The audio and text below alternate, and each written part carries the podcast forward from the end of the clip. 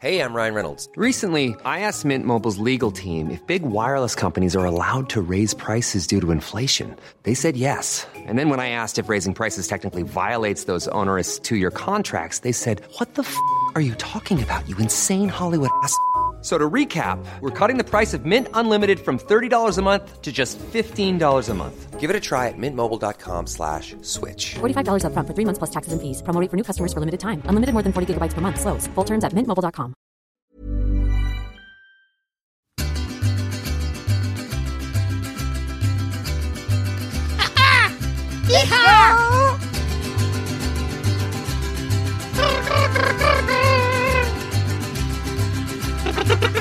On aurait pu faire un remix fête de fin d'année avec des gling gling. Feliz Navidad. Feliz Navidad. Je fais allemand. Oh, Tannenbaum. Oh, Tannenbaum. Quel bonheur, quel Oh bonheur. my god. Coucou, c'est Mimi. Coucou, c'est Fab. Et bienvenue dans, Dans le Fab et Mimi Show. C'est parti. Et on va rigoler. Tout à fait. Est-ce qu'on chine? Bien sûr. Je vais m'accrocher. Ça part en dab. Est-ce qu'on chine? Je sais pas, ça dépend des gens. On va Alors, non. Qui es-tu, Fabrice? Il y a à boire et à manger dedans, sachez. Ouais, Tout va bien se passer. Qu'on arrête de traîner ensemble. hein. C'est raté. c'est raté. Bien sûr, j'ai mis un slip. Du jamais vu. Je viens d'avoir un flash parce que sur les mariachis, j'ai chanté Feliz Navidad Oui. et après je me suis rappelé que j'ai fait allemand. C'est Euh, joyeux Noël.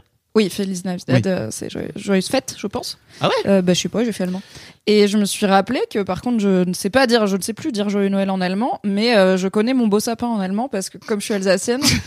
Quand j'étais petite, on faisait tous les Noëls en, en Oh là Alsace. là, le trauma. Et euh, du coup, bah, tous les enfants, on se mettait devant le sapin et on chantait O Tannenbaum en allemand. Et mon grand-père était content. Mais il était du bon côté de la guerre. Ne Oui, inquiétez pas, ça va. J'ai un petit malaise. Hein. Il y a, ouais, ouais, il y a les gens qui calculent. Attends, son grand-père, du coup, il était, il a esquivé la Seconde Guerre mondiale. Mon Oh. grand-père, il a eu 18 ans l'année de la Libération parce que sinon, il aurait été enrôlé dans les jeunesses hitlériennes. Oh. Parce que l'Alsace, Ah bah oui. comme on dit, du côté des vainqueurs. Du coup, euh, on oscille d'allégeance. Voilà, c'était une micro boule noire. Ouais. Imaginez Mimi, mal habillée, mal fagotée, 8 ans, en train de chanter O Tannenbaum en allemand avant de manger du chapon. Joyeux Noël. Joyeuse fête. C'est vrai que c'est un autre délire que Feliz Navidad. Ouais, il y a moins de, il y a moins de mariachi, moins de sombrero, moins de piment, hein, finalement. Il y a du réfort. Oui. Mais il y a des. Comment ça s'appelle les petits biscuits là? Les brettes Les, les, Non, les. les menala les, les petits bonhommes? Les, bis- ouais, les biscuits là. Que je déteste. Fabrice, Quoi? pourquoi on s'est fait tout beau? Parce que. Alors, il y a deux solutions. Soit bonne année, déjà pour commencer.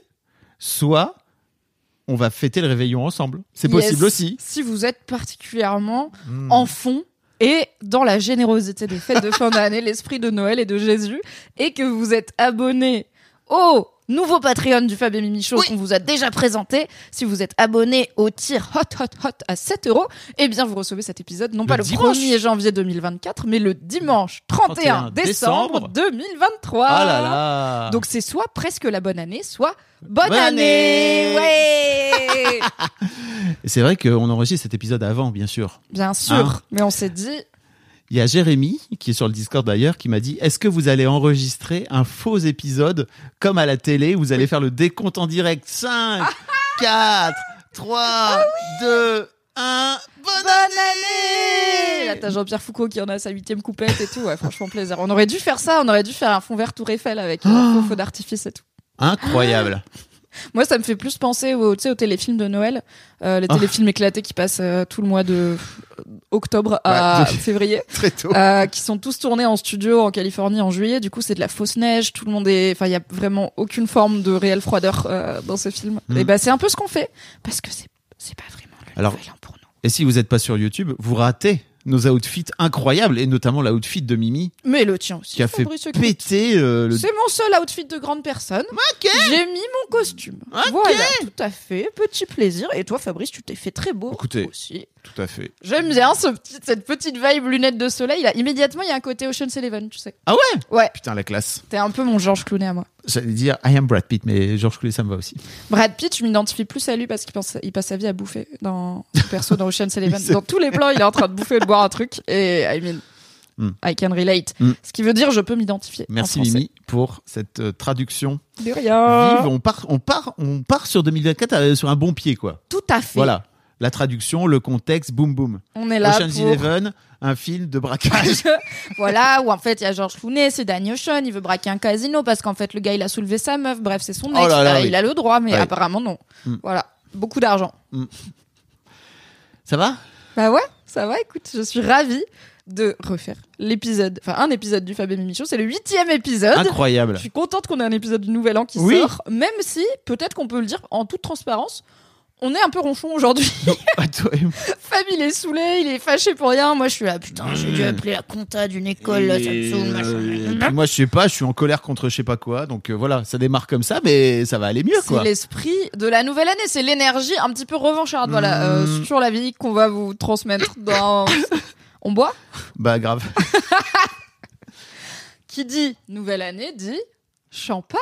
Champagne avec notre sponsor, c'est faux. C'est faux. Mais Mais écoute, je suis ravie parce que ce champagne s'appelle canard. Oui. Et moi, j'adore le canard, mais aussi les canards. Le bon magré. Dans tous les sens du terme. Moi. tu veux l'ouvrir ou tu veux que je l'ouvre Bah, comme tu veux. Bah vas-y, je vais le faire. Ok. Ça peut mal tourner. Ça peut très mal tourner. Il y a peut-être moyen de perdre un œil sur cette euh, opération. Tu veux faire les follow-up pendant que je fais l'opération longue Alors. et compliquée qui consiste à ouvrir une bouteille de champ? Oui. L'abus d'alcool est dangereux pour la santé, à consommer avec À modération. Consommer avec modération. Alors oui, pour commencer, euh, c'est très marrant parce que j'ai. Alors déjà, il faut toujours appuyer sur le bouchon, hein, au cas où. Eh, Mais Théma, le gars, il boit deux fois par an, il me mansplain mais- l'alcool. T'inquiète. C'est un coup à mourir. Voilà. Meilleur bruit. ah non mais. Ça, c'est le son de l'appellation d'origine contrôlée. Voilà. C'est ça qu'on veut les gars ou pas? On fait un petit un petit SMR là. ASMR du bulle. Ça fait plaisir. Ça fait zizir. Merci Chine. Fabrizio. Voilà. Bonne année. Bonne année hein. Merci à nos Patreons qui permettent de financer cette bouteille de champagne. C'est vrai, c'est le Oui. seul revenu qu'on a pour l'instant sur le Fab et Mimi Show. Et, vrai. Et ben, c'est pas 0 euros, ça compte. On a eu le premier virement de Patreon. Oui. C'est pas. euh, voilà. Bah, c'est bien. Euh, c'est pas du Veuve Clicquot, mais l'année prochaine, une caisse de Veuve Clicquot. Allez. L'année prochaine, on sera sponsor par Veuve Clicquot. Ah ouais, C'est trop parti. bien, comme ça ils nous payent. La Go a oublié qu'elle pouvait gagner de l'argent aussi, au lieu de juste avoir du champagne gratuit. Grave. Oui, c'est Veuve Clicquot 2025. la vie d'influenceuse chum. ah moi j'ai plein de cadeaux. Non, tu peux aussi gagner de l'argent grâce à ton métier. mais mon proprio il accepte pas le loyer en sextoy, alors c'est Ah, ça, c'est sûr. mois-ci quoi.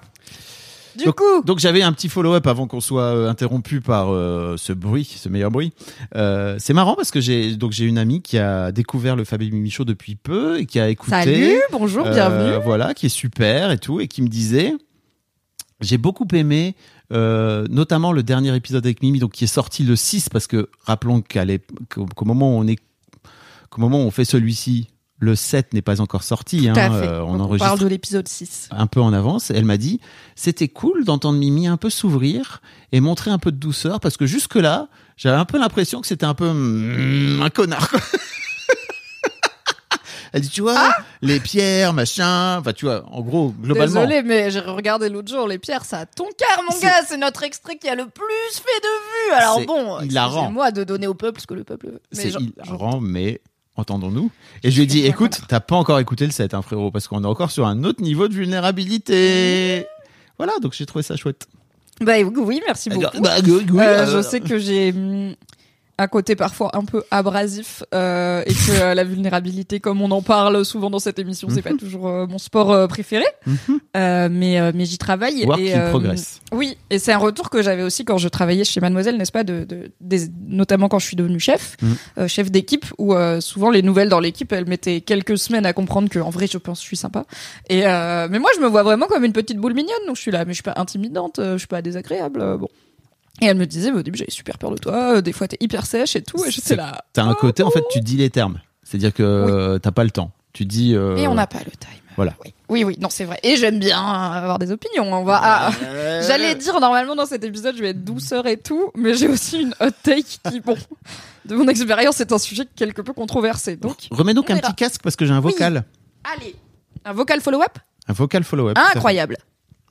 Alors sachez que vous pouvez nous envoyer des vocaux, hein, on vous l'a déjà dit, euh, par Mons et par Vaux, sans arrêt, n'hésitez pas. Euh, Envoyez-nous des petits vocaux, tous les liens sont dans, la, dans, le- dans, dans- dans les notes de cet épisode tout simplement. Mais vous pouvez aussi également, pour les gens qui ne le souhaitent pas, on l'a pas précisé assez, je trouve, nous envoyer un mail. Et en fait, on vous Oui. lira euh, vous, sur l'email coucou at lefabemimichaud.com. Voilà. Tout à fait. Euh, si vous préférez euh, écrire que, que Que de parler. nous parler finalement. C'est très possible aussi. Alors, je t'envoie. Salut Mimi et. Fab, je suis Magali, je Voilà. suis sur Bordeaux Salut Magali de et j'étais en train d'écouter votre podcast. J'allais mettre euh, ma machine à étendre parce que en ce jeudi après-midi euh, de début décembre, tout pleuvieux temps, je suis au chômage par euh, rupture conventionnelle non consentie de ma part. Ah. Donc c'est une conventionnelle euh, pas trop conventionnelle, bref. Oui. J'ai 30 ans et j'étais en train d'écouter la le, le podcast sur la partie euh, hot take, il me semble. Non, bail, Ah. vos bails. Et euh, Fab disait que lui, dans sa vie, il allait bien et qu'il avait l'impression que bah, tous ceux autour de lui étaient pas ouf en ce moment, etc. Et j'ai reçu ce sentiment-là aussi, c'est-à-dire que moi, je suis pas bien. J'ai 30 ans, ça fait 3 ans que je suis avec mon mec, donc les 30 ans, plus le chômage, plus les 3 ans avec mon mec, comment vous dire que le cerveau, il va à 4000 euh, ça fait deux mois que je suis au chômage, ça fait deux mois que mon cerveau va à 4000. Alors la crise de la trentaine fait que j'ai vraiment 30 ans là depuis quelques mois. Donc la crise de la de trentaine fois 30 fait que là je me suis J'ai 30 ans. euh, Vous savez que j'ai 30 ans, c'est horrible. euh, d'avoir 30 ans. focus sur moi-même, ce qui est très bien. Euh, je pense que 30 ans, c'est l'âge idéal pour faire ça, parce qu'on commence à avoir un peu de vécu et en même temps, on peut... euh, Il y a encore beaucoup de choses à faire, etc. Donc c'est ça qui est cool. Mais en attendant, je trouve que le, le ce que pense Fab, et j'ai vraiment la même sensation, quoi. C'est-à-dire que euh, les trentenaires, on s'en prend plein la gueule de partout. Euh, entre les problèmes euh, de tous les côtés, nos problèmes perso, etc. Enfin, moi, voilà, ça fait quelques années que je suis en thérapie avec une hypnothérapeute et coach de vie. Et euh, là, ça me fait mettre en question plein de choses depuis euh, ces trois, quatre dernières années. Ça fait ça. Et euh, voilà, en enfin, il y a des changements énormes. Du coup, ça fait que mes, mes amitiés changent, ma relation avec ma famille change. Enfin, il y a plein de choses qui changent.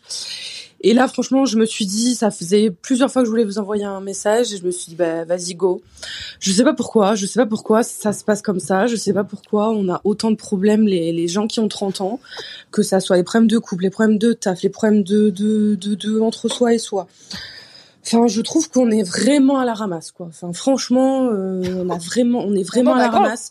Et je sais pas si c'est une prise de conscience de notre âge, une prise de conscience de la vie en général, une prise de conscience de là où on va, qui est à tellement de points d'interrogation. Je sais pas du tout. La trentaine, c'est pas drôle. La trentaine, c'est pas marrant. Euh, surtout quand on est en plein développement personnel, parce que ça nous fait voir Mhm. plein de trucs. Mais bon, bref, on va y arriver. Il y en a plein qui sont passés par là. Oui. Le développement personnel, c'est la win. C'est pour moi, c'est ce qu'il faut. Tout le monde devrait aller voir soit un psy, soit un hypnothérapeute, soit un psychiatre dans sa vie, voire même plusieurs fois par euh, dans sa vie, si on ressent le besoin, euh, parce que c'est quelque chose qui pour moi devrait être même obligatoire. Mon mec ne veut pas en voir et je vois ses problèmes. Enfin bref. En tout cas, merci à vous pour ce pour ces super podcasts. J'adore vous écouter. Euh, vous me faites rire et en même temps vous me faites voir euh, les choses différemment sur certains points.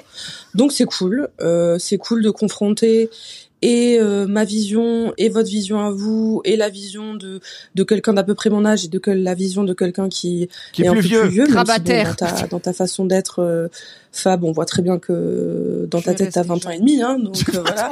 Mais bon, voilà, c'est c'est très sympa, votre podcast est très cool. Merci. Et ben, longue vie au podcast. Oh. Bisous. Merci. Merci. Magali. Oh là là, This is complicated.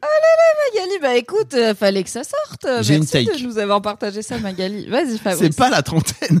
En fait, c'est juste le développement perso. C'est juste la Ouais. thérapie. C'est juste la thérapie qui fait que, en gros, tout ce que tu as construit pendant avant 30 ans, donc, est en train de s'effondrer. et Qu'en fait, c'était un château de cartes. Mais c'est ok.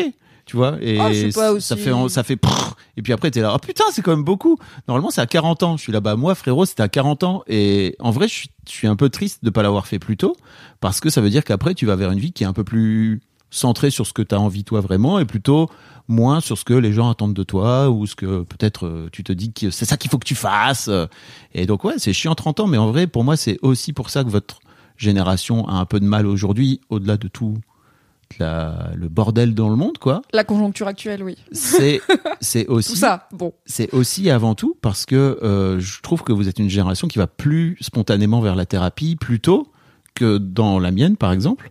Euh, et et n'en parlons pas de la génération de mes parents, c'est encore un autre délire. La terre à quoi hein, Ouais, c'est ça, c'est pour les fous. c'est pour les fous les psys. Hein. Et hum, donc c'est pour ça que c'est un peu compliqué. Mais je trouve ça, je trouve ça chouette finalement. Quelle est ta take toi sur le sujet? Ouais, bah, je te rejoins. Alors, je pense, je suis pas aussi catégorique que toi sur tout s'effondre et c'était un château de cartes. Disons que pour, pour filer la métaphore, tu secoues un grand coup ta vie et tu vas te rendre compte que, oui, pas mal de trucs étaient un château de cartes, mais il y a des fondations solides dedans. Tu vas, elles vont juste, en remuant tout et en mettant tout à plat, tu vas les voir apparaître et tu pourras reconstruire idéalement un peu plus en conscience, en sachant c'est quoi tes fondations et tes bases solides. En conscience. En conscience. Putain la trentaine. Ah, ça dit hypnothérapeute et tout, je dis en conscience, tu vois. On parle la même langue.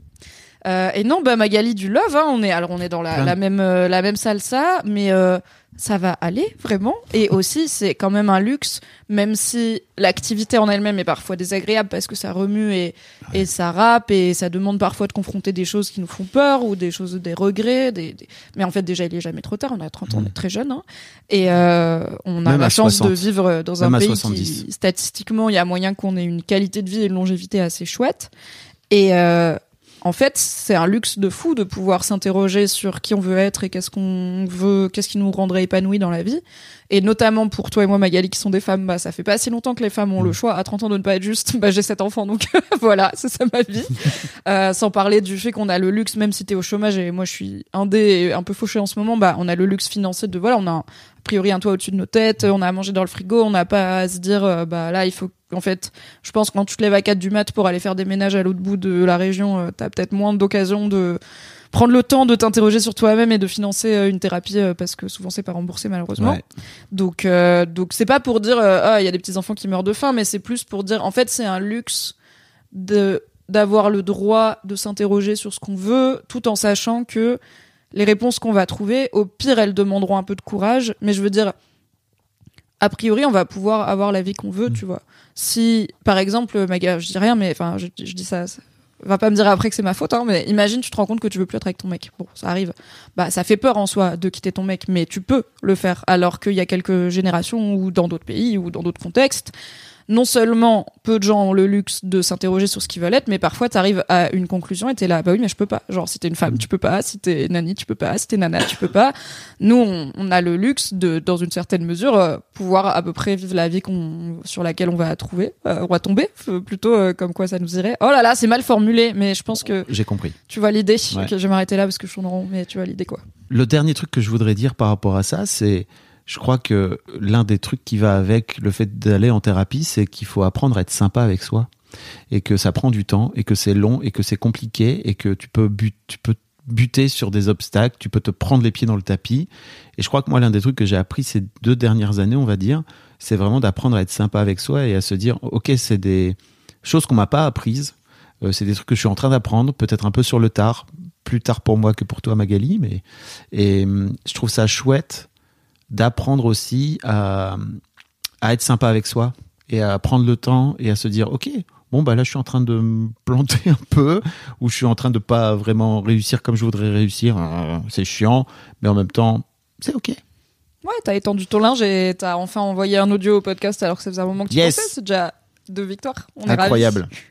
Et personnellement, je suis ravie que t'aies pas fait ta crise de la trentaine à 30 ans parce que t'aurais sûrement décidé que tu voulais pas être patron d'une boîte de 20 employés et j'aurais pas eu de travail du coup. Tout à fait. Et l'histoire aurait été bien différente. Vous n'auriez pas des heures et des heures de mimi dans vos oreilles a priori.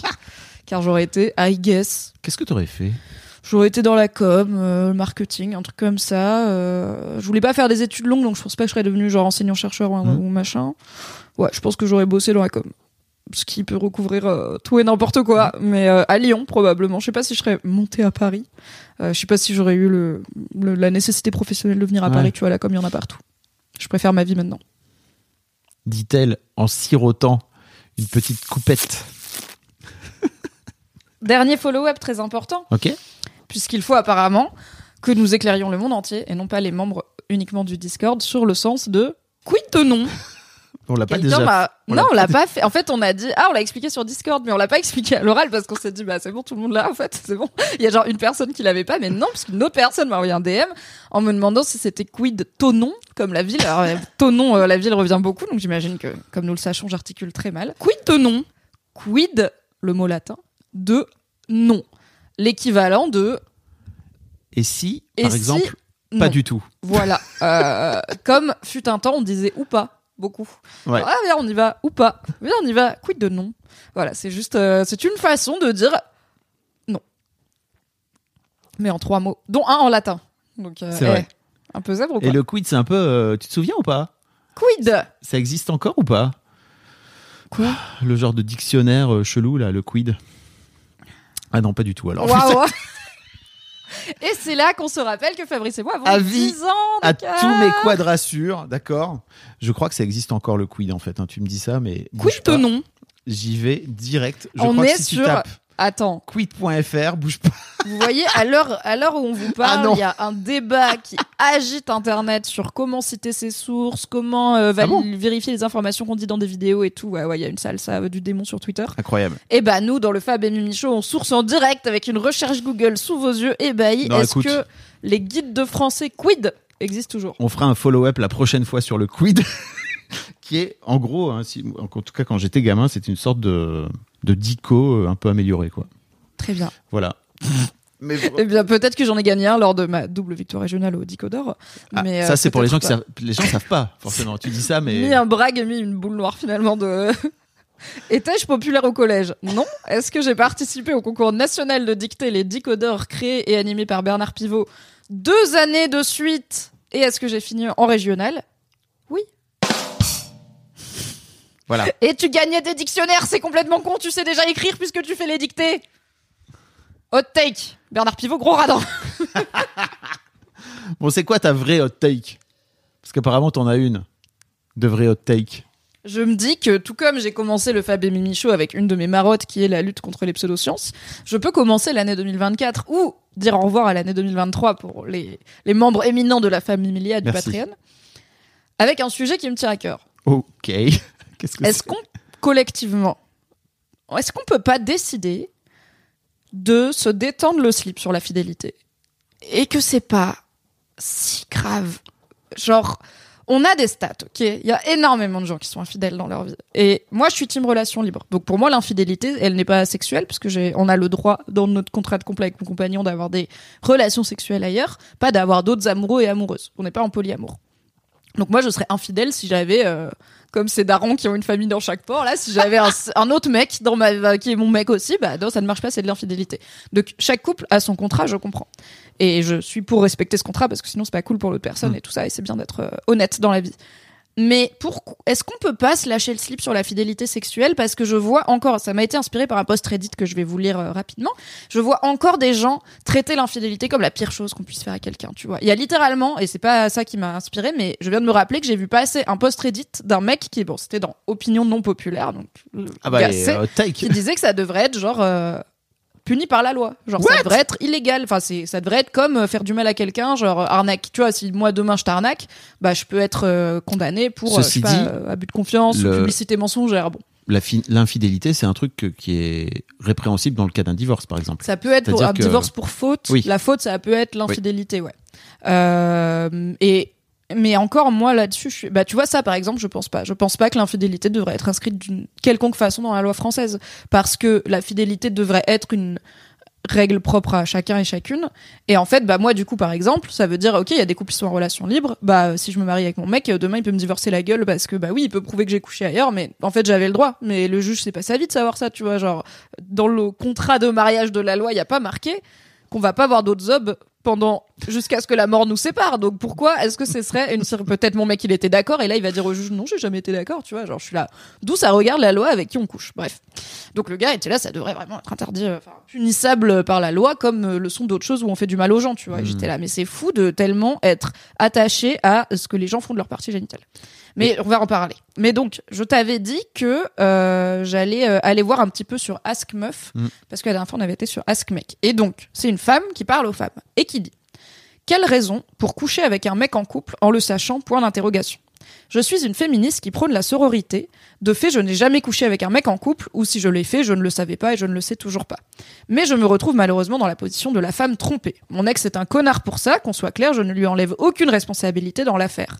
Mais l'autre femme, une de ses collègues, savait très bien que j'existais, qu'on vivait ensemble, qu'on était ensemble depuis très longtemps. La femme trompée que je suis est en colère contre son ex, mais la féministe que je suis est en colère contre l'autre femme. Comment on peut coucher avec un mec qu'on sait en couple et faire du mal délibérément à une autre femme qui n'a rien demandé et on ne sait rien? Je sais que mon mec lui a raconté que ça n'allait pas entre nous, qu'il allait me quitter et autres excuses pathétiques, mais j'ai du mal à comprendre la psychologie de la femme dans cette histoire. Je sais que souvent on a des actions autodestructrices, mais n'est-ce que cela, une action de femme qui ne va pas bien? Alors pour avoir été la maîtresse, non, j'allais très bien, vraiment, je, je m'en fous de, enfin c'est pas ma vie quoi. Est-ce que le discours ça va pas entre nous, je vais la quitter est vraiment cru et vous a libéré si vous étiez l'autre femme? Si vous avez été l'autre femme, l'avez-vous regretté? Est-ce que dans vos regrets il y avait la femme trompée? L'avez-vous refait après l'avoir déjà fait une fois? Merci pour vos avis et témoignages, ça fait partie de ma thérapie d'essayer de comprendre. Ah ouais. Et il y a eu bon, il y a eu beaucoup de, de réactions. Euh, et euh, qui discutent euh, notamment de l'aspect sororité. Voilà, est-ce que ça a finalement quoi que ce soit à voir avec la sororité et le féminisme Oui, parce ce que là, ça parle plus aussi de sororité finalement Aussi, et de, oui. de solidarité entre femmes euh, Voilà. que de simplement la fidélité. Oui, mais je me suis- mais ça m'a refait, Oui. refait penser à la fidélité parce qu'en soi, bon bah, on peut avoir un débat sur est-ce que c'est la sororité ou pas de tromper, enfin de coucher avec un mec en couple et Mm. tout. Mais plus largement, est-ce que tu penses qu'on va arriver un jour dans un monde où on va lâcher cette histoire de fidélité sexuelle comme mode par défaut et où ce sera vraiment chaque couple fait sa tambouille euh, à sa façon et à son, tu vois. Est-ce qu'un jour ce sera plus le mode par défaut dans nos sociétés occidentales euh, l'exclusivité? Bah, en fait, pour moi, déjà, euh, ça, re- ça revient aussi à. Finalement, ça revient à venir questionner notre rapport à l'honnêteté et au mensonge. Oui, Parce qu'en que- fait, c'est ça le vrai problème. C'est-à-dire que si on était tout à fait honnête et authentique avec l'autre avec qui on est en couple et a priori avec qui on a une relation euh, amoureuse et donc euh, totalement. euh, bien, bienveillante c'est ça, c'est dans le bon sens du terme quoi genre par tous les aspects. ouais positive quoi qu'il arrive, quand si tu as besoin, si tu as envie à un moment donné ou si tu as du désir pour une femme qui est pas forcément le qui va pas forcément entraîner la, la fin de ton couple, bah, je trouve ça intéressant de venir le poser là et de venir voir ce que ça fait, pas forcément au premier truc venu quoi, tu vois, si jamais tu croises c'est une pas meuf le premier petit boule qui passe c'est ça, tu croises une meuf dans le métro ou un mec dans le métro, tu fais un salut, et puis en fait, si tu viens déposer ça tous les soirs, c'est un peu chelou. Mais d'un autre côté, si ça arrive une fois de temps en temps, moi je trouve que, en fait, euh, tu vois, je- trouve que le couple ouvert est pas forcément mon mode par défaut, tu vois, mais le, le truc dont j'ai envie, en tout cas dans mon couple, un jour, j'espère, c'est de pouvoir avoir la possibilité de- d'en faire un sujet, si jamais il Mhm. il y en a besoin, ou d'avoir la possibilité de venir en parler sans que ça fasse un drama en fait parce que pour moi le Bah oui, drama ça, ça. empêche le enfin ça crée de la peur et ça empêche le, le fait de venir juste parler d'un truc avant que ce soit un truc justement en fait je comprends pas pourquoi et je comprends les racines notamment judéo-chrétiennes euh, de la fidélité plus le patriarcat plus des questions de filiation et d'héritage et de euh, si les meufs elles font des gamins et on sait pas c'est qui le père ça va être très chiant on va retransmettre les châteaux etc mais euh, Oui. je c'est quand même un sujet donc je comprends d'où ça vient mais j'ai un peu du mal à comprendre pourquoi c'est si pérenne dans un monde moderne où beaucoup on a quand même lâché beaucoup de choses et d'idées reçues venues de ces mêmes euh, racines. Et euh, c'est un peu c'est le seul sujet qui comme tu dis va risque autant de faire un drama. C'est-à-dire imagine bah t'es en, en couple t'habites avec ta compagne et tout et tu te rends compte que t'es plus du t'as, t'as besoin t'as envie d'aller vivre à la campagne. Voilà toi c'est ce qui te rendrait heureux. Bon bah ça va potentiellement être des discussions sérieuses et chiantes de ok on fait quoi? On quitte notre taf? Est-ce que toi t'as envie de venir? Est-ce qu'on reste ensemble? Est-ce qu'on trouve une solution? Mais ça va pas être comment oses-tu ne serait-ce qu'envisager de vivre dans un champ au lieu de vivre avec moi tu vois? Alors que je pense que pour plein de couples cette discussion sur le potentiel désir d'autres gens n'arrive pas parce qu'il y a ce côté le fait que tu ressentes ça est déjà une mauvaise chose, une mauvaise action envers moi-même, alors que tout le monde ressent du désir. Genre, tout le monde sait comment ça marche, tout le monde, en- quasiment, hein, bah, big up aux personnes asexuelles, mais la plupart des gens savent que c'est que de ressentir du désir, savent ce que, savent qu'on peut désirer quelqu'un sans avoir envie de faire sa vie avec. Et c'est aussi comme ça qu'on finit avec plein de couples qui sont, en fait, dans des formes de relations hybrides quasi ouvertes, mais dont ask, dont tel, où on n'en Mhm. parle pas, mais madame, elle sait très bien que monsieur il découche, ou monsieur il sait très bien que madame, elle a peut-être pas autant de cours d'aquabike que ce qu'elle dit. Et ils sont là, mais on va pas, voilà, on est ensemble depuis X temps, notre vie elle est bien, on met ça sous le tapis, et je suis là, mais c'est trop chelou, donc vous êtes bien, à- fondamentalement, vous êtes ok avec l'idée, donc est-ce que collectivement, on peut pas décider de ok on arrête ce délire de, de s'arrêter sur la fidélité sexuelle et le fait de désirer quelqu'un d'autre serait forcément mal et on ouvre un peu ses vannes et juste comme tu dis chaque en fait c'est je, je comprends complètement qu'il y a des gens qui n'aient pas envie d'être dans des relations libres. Je ne suis pas dans la team que enfin je fais de la propagande certes mais sur le fait que ça existe. Je ne pense pas, pas- du tout que c'est le mode de relation. voilà Merci. Je pense pas du tout que c'est le mode de relation idéal pour tout le monde parce que je pense que tout le monde est différent et que c'est bien d'avoir une diversité. Mais j'espère qu'on va au moins arriver à un stade, comme tu dis, de OK, si à un moment ça arrive, même dans un couple qui a décidé d'être euh, dans une fidélité traditionnelle, et ben ça peut être un sujet sans être la huitième guerre mondiale. Je Après, comprends on- pas pourquoi on a toujours ce puritanisme de oh non, désirer quelqu'un d'autre. Bon, après on y revient, mais il y a aussi une question de thérapie, il y a aussi une question de travail sur soi, il y a aussi une question de parce que c'est ça revient peut-être à ça aussi, le côté euh, est-ce que tu pars du principe que tu appartiens à l'autre et que l'autre t'appartient, tu vois, euh, et à quel point c'est ok de se de partir du principe que à partir du moment où tu es en couple, bah, l'autre euh, t'appartient d'une manière ou d'une autre. Et puis euh, en fait. euh, elle dit que son mec est un connard. Enfin, tu vois, ça vient. Enfin, son, son mec ou son ex, c'est ça, est un connard. Ça vient aussi parler d'elle, quoi. Tu vois, à partir de quel moment tu te mets en, mec, tu te mets en couple avec un, avec un mec et tu finis Bah, par elle te dit dire. c'est un connard de, de m'avoir trompé. Je pense pas qu'elle était en mode euh, c'était un connard avant. Je pense que c'est bah c'est un connard parce qu'il m'a trompé, tu vois. Et parce que du coup, il l'a- bah, ça a l'air d'avoir été un truc pas une seule fois, Oui. donc ça- ça- il l'a il l'a mené en, en bateau. Et quid de, si non. jamais peut-être t'avais été plus détendu avec ça, euh, peut-être qu'en fait la discussion aurait pu avoir lieu et que peut-être bah vous auriez pu avoir une discussion plutôt que de juste finir par rompre, ce qui aurait peut-être au- aussi pu arriver, mais peut-être euh, avec moins de souffrance et moins de douleur, quoi. Tu vois, parce qu'apparemment elle est en thérapie en plus, donc. euh, oui, oui, elle fait sa thérapie en partie en interrogeant la sororité. Et puis, euh, quoi qu'il arrive, en fait, si, si cette histoire a fini par t'envoyer en thérapie, peut-être que c'était pas une si mauvaise chose, parce que peut-être que c'est cool aussi d'aller en thérapie, que peut-être parfois faut aller foncer dans le mur, le premier dans la gueule comme ça, PAM Pour, découvrir le dire, monde merveilleux des couples verts. hein. putain, la Non, thérapie finalement c'est pas si mal, quoi. Let's go. Oui, oui, non, mais après, enfin, le, tu vois, comment tu vis une infidélité euh, dans ta vie, bah ça, ça dépend de tout le monde. Et je suis d'accord avec toi que comme tout aléa de la vie, ça peut donner lieu à des prises de conscience utiles et une suite où tu seras plus aligné. Mais genre globalement, en termes de société, Oui. est-ce qu'on va continuer longtemps cette hypocrisie chelou de genre ah non mais quand t'es amoureux, tu désires personne d'autre. hein. C'est très malin. Où je suis là. Mais enfin, il y a des stats, il y a des sites de rencontres pour coucher avec des gens en couple. Enfin, ça se fait, c'est bon, c'est ok. On peut tous arrêter de faire semblant. Je ne sais pas. Ça me surprend toujours que ça soit autant viscéral pour les gens. Et je comprends parce qu'on leur a dit que ça l'était.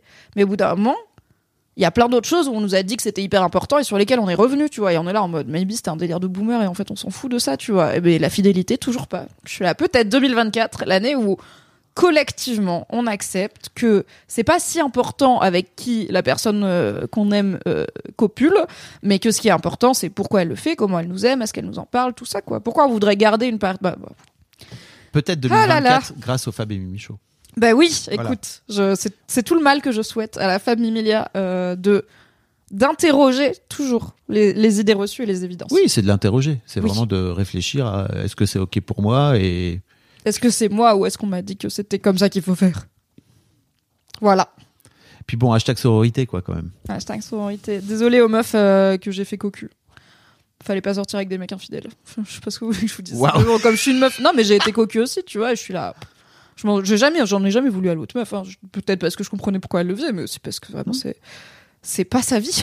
si je la connais pas, je m'en fous.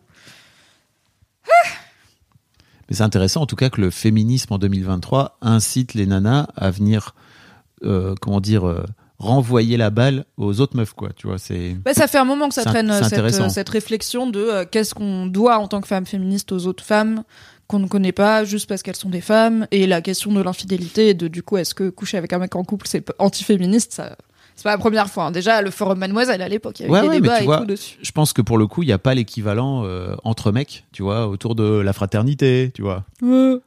Bros before hose mais il y a un peu ce truc chelou vous avez pas le droit de niquer les ex des gens et les sœurs des gens parce Bah. que genre euh, c'est ma sœur Quand tu dis vous. euh, Les hommes. Ah. Je sais pas, moi je t'avoue que ça me, ça me perturbe. Pour moi, c'est pareil, c'est un vieux truc, ça. Pour moi, c'est un truc de, de l'ancien temps, quoi. Genre, toi, De- tu pourrais sortir avec une Bah, il- meuf qui est déjà sortie avec un de tes potes. Bah ouais.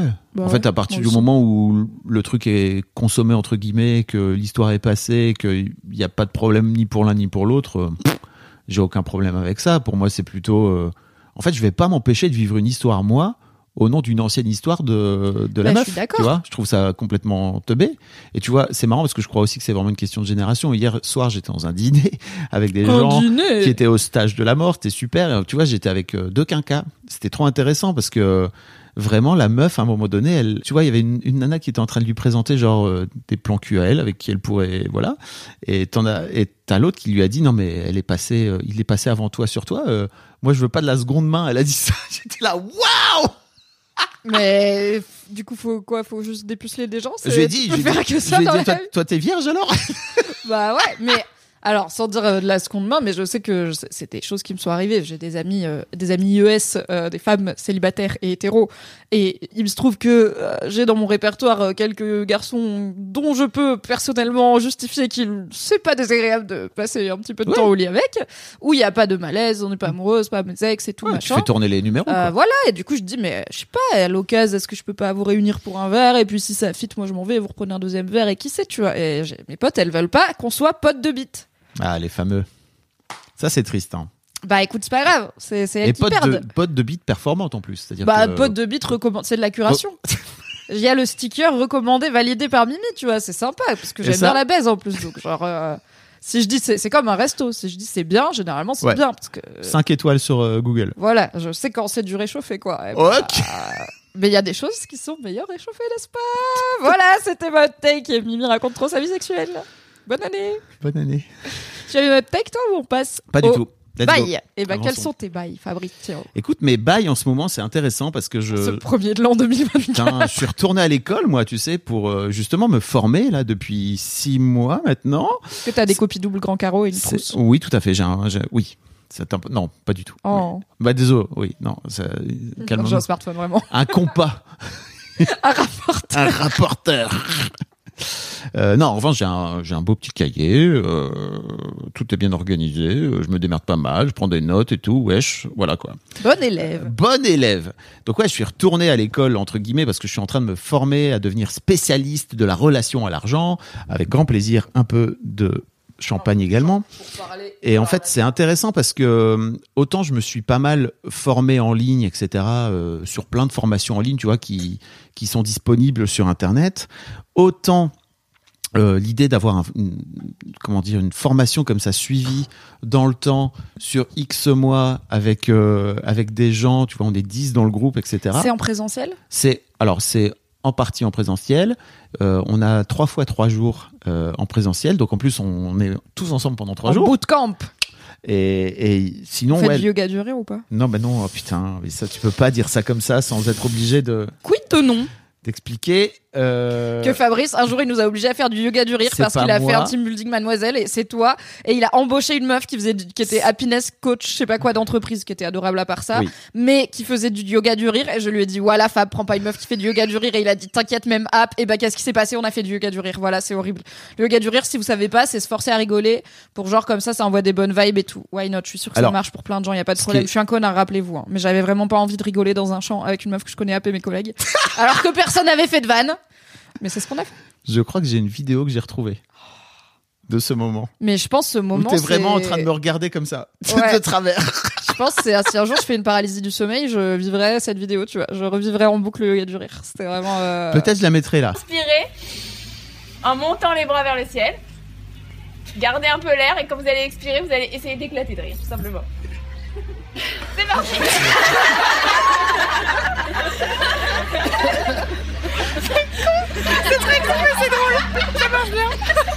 Ouais. À ce moment-là, voilà. Si Désolé retrouve. aux profs de yoga du rire et aux aficionados qui nous écoutent. Ceci dit, sachez-le, sachez que quand vous riez de façon même forcée ou que vous souriez, en fait, le cerveau il est trop con, il fait pas la différence. Il Juste- envoie les chimies, il est Ouais. là, content, content. Content. C'est l'idée. Donc vraiment, forcez-vous à rire. Si jamais vous avez, vous êtes dans le seum là, j'aurais peut-être dû faire ça ce matin quand je me suis levé, j'étais en colère. J'aurais dû me forcer à faire. Vous voyez Vous voyez avec Voilà. quoi je dois travailler Ça va beaucoup mieux. Le Joker Je deviens le Joker Donc, trois fois trois jours en bootcamp. trois fois trois jours en bootcamp et aussi en fait c'est trop intéressant parce qu'il y a un peu des vieux trucs qui me remontent de réussir à gérer les différentes personnalités de ce groupe et de me rendre compte aussi à quel point je peux être un connard parfois avec les gens.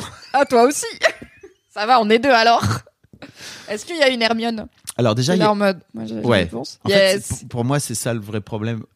c'est que c'est pas cette personne-là en particulier, c'est d'avoir à gérer les bons élèves qui sont vraiment à poser les questions.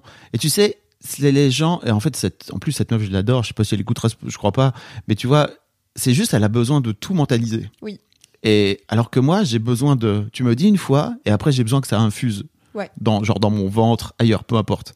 Mais, tu de venir tout mettre dans ma tête et d'avoir besoin de tout comprendre, ça, je, je comprends pas. Pour moi, il y a un vrai truc de, juste, en fait, peut-être laisse aller, laisse voir, essaye, teste, vois si ça fonctionne ou pas, tu vois. Mais je suis comme ça un peu, non? Je suis comme elle. Parce que moi, j'ai l'impression, je suis là, ouais, j'ai l'impression que j'ai aussi besoin de.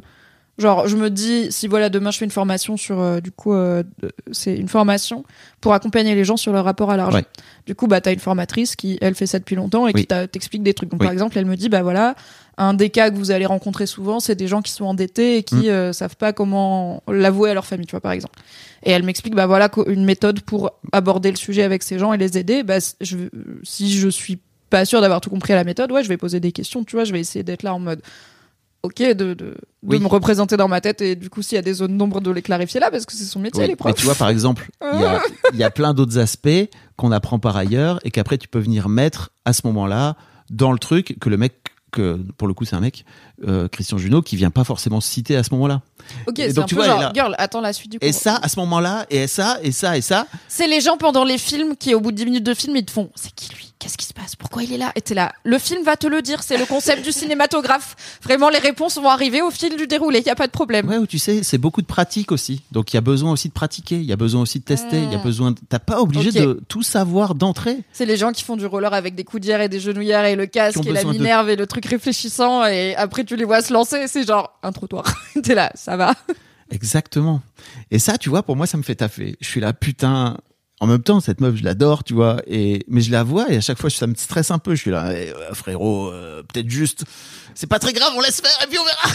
Mais est-ce que aussi parfois, euh, malgré euh, le fait que tu sois rageux, tu te dis ah en fait cool la réponse elle m'aide genre ah ouais en vrai c'était une bonne question ou tu vois parce que Alors- dans mon expérience souvent il y a une personne qui pose les questions et huit personnes qui font yes merci d'avoir posé la question je ne vous ai pas demandé. De mon expérience, non. C'est-à-dire que vraiment, on a fait pour l'instant deux fois trois jours. Donc la semaine prochaine, là, euh, bah, même demain, là, alors on enregistre, je pars pour. Demain nouveau- le 2 janvier 2024. Ah oui, tout à fait, non, pas du tout. Euh, ça, on repart pour trois jours. Ah oui c'est vrai tu Et je sais que je, je taffe là-dessus, tu vois, en me dire, euh, non mais frérot, laisse, laisse tr- tranquille, tranquille. Et après, tu vois, il y a un autre gars qui m'a dit, toi, t'as un poil à gratter. Et ça aussi, je vois très bien que je peux pas empêcher d'être un connard, quoi, tu vois, et de venir faire, et là, et là, ça gratte ou pas, J'ai l'impression qu'on est passé vite sur ce point-là. Est-ce que Ah. c'est parce que ça gratte quand j'appuie là? Et là, Bah et là. oui. Et, et tu vois, c'est des gens qu'on, c'est des gens qu'on, euh, avec qui on apprend à se connaître, tu vois, mais à la base, euh, on se connaissait pas du tout. Et moi, de seconde 3, j'étais déjà en train de faire, et là, et là, et là, putain. Et ça, je sais que c'est bien par plein d'aspects parce que dans mon dans mon métier, ça me sert. Tu vois, souvent, je suis dans, je suis avec des gens qui sont à ta place et avec qui viennent euh, qui viennent discuter avec moi dans le podcast, etc. Et en fait, je peux pas m'empêcher de faire ça. Et heureusement que j'attends pas de les connaître depuis une semaine Bah pour commencer à faire. euh, après ça fait des podcasts de 3h30 quoi. S'il faut attendre que les gens ils arrivent tout seuls parce qu'on les gratouille pas. Oui, Voilà. dans ton métier, pour ne serait-ce que pour des questions de concision, c'est bien que tu soulèves un peu les lièvres euh, vite quoi. Et tu sais, je sais que Dans la vie, c'est autre chose. Il y a des podcasteurs qui font 4 heures d'interview pour finir par regarder une heure. Je suis là, non, en fait, si moi je suis obligé de faire 4 heures d'interview pour pas avoir genre la substantifique moelle de ce que la personne a me raconter, c'est que je suis pas bon, tu vois. Donc, Mais pour moi, t'as toujours une démarche de. J'appelle. Je, dis souvent que tu speedrun les trucs. Donc le speedrun, c'est une catégorie de. c'est une façon de jouer aux jeux vidéo euh, compétitive qui consiste à finir un jeu le plus rapidement possible, euh, en du coup souvent en traçant. Euh, c'est souvent des jeux de plateforme, des Mario, des machins comme ça, mais beaucoup de jeux sont speedrunnables. Et euh, c'est soit en prenant des raccourcis, en cassant le jeu, Ouais. littéralement, ou alors juste en traçant. Et parfois, moi, je trouve ça au-delà de, du- de la performance, je trouve que c'est la pire façon de- d'apprécier un jeu parce Oui. que c'est comme, euh, je sais pas, tu vas au resto gastro, euh, tu vas pas faire euh, tout avaler Oui. d'un coup, euh, tu je regarde pas les films en fois deux, enfin voilà. Mais parfois, je trouve que t'es un peu en mode, ok, j'ai compris, genre. Mais comme tu dis, tu vois, genre, j'ai compris le point A, j'ai compris le point Z, j'ai envie d'être déjà au W, et là, on est au D, et c'est long. Mais parfois, tu n'avais pas vraiment, tu, tu avais tort sur euh, ce qu'il y a entre le D et le Z. Et du de coup, des fois, t'es là en mode, ah non, heureusement qu'on a pris le temps de faire la route. Mais du coup, oui, des fois, t'es un peu en Jamais j'ai j'ai tort, j'ai pas compris. Entre D et W. Jamais j'ai tort Chère Pauline Pop, notre monteuse, pour le futur générique de Fab et Michaud saison 2, peut-on isoler Fabrice qui dit euh, Jamais j'ai tort? C'est pour mes archives personnelles aussi. Non, c'est faux en plus. J'ai, j'ai, en vrai, en vieillissant, plus ça va, plus, plus j'apprends à comprendre qu'il m'arrive d'avoir tort et d'accepter d'avoir tort. Tout ce que je sais, c'est que je ne sais rien. Bah ouais. Non, mais en plus c'est vrai. en plus c'est vrai. Mais c'est juste, euh, ça vient appuyer chez moi sur des, sur vraiment des, des, des aspects chez moi de connard quoi. Tu vois. Et je sens que à ce moment-là, je suis très sympa avec moi, tu vois. Mais juste, je me dis, putain frérot, ça te, ça te fait taffer quoi, tu vois. Voilà. Les joies de la vie en communauté. C'est mes bails. Non, mais c'est vrai que comme on a le luxe d'avoir un métier qui nous permet un peu de choisir, enfin, on n'est pas dans ce truc de collègue, tu vois, on n'a pas de Ouais. space, on n'a pas de machine à café, on n'a pas. euh, Non mais mon gars. En fait, on n'a pas une vie qui nous mène à rencontrer tout le temps des groupes de personnes euh, très variés. Et j'ai ça, donc moi je donne des cours en, en école de bon, c'est en école de communication et de journalisme, donc c'est déjà une certaine bulle. Hein, euh, mais du coup, c'est des élèves vingtenaires là qui sont tous en quatrième ou cinquième année.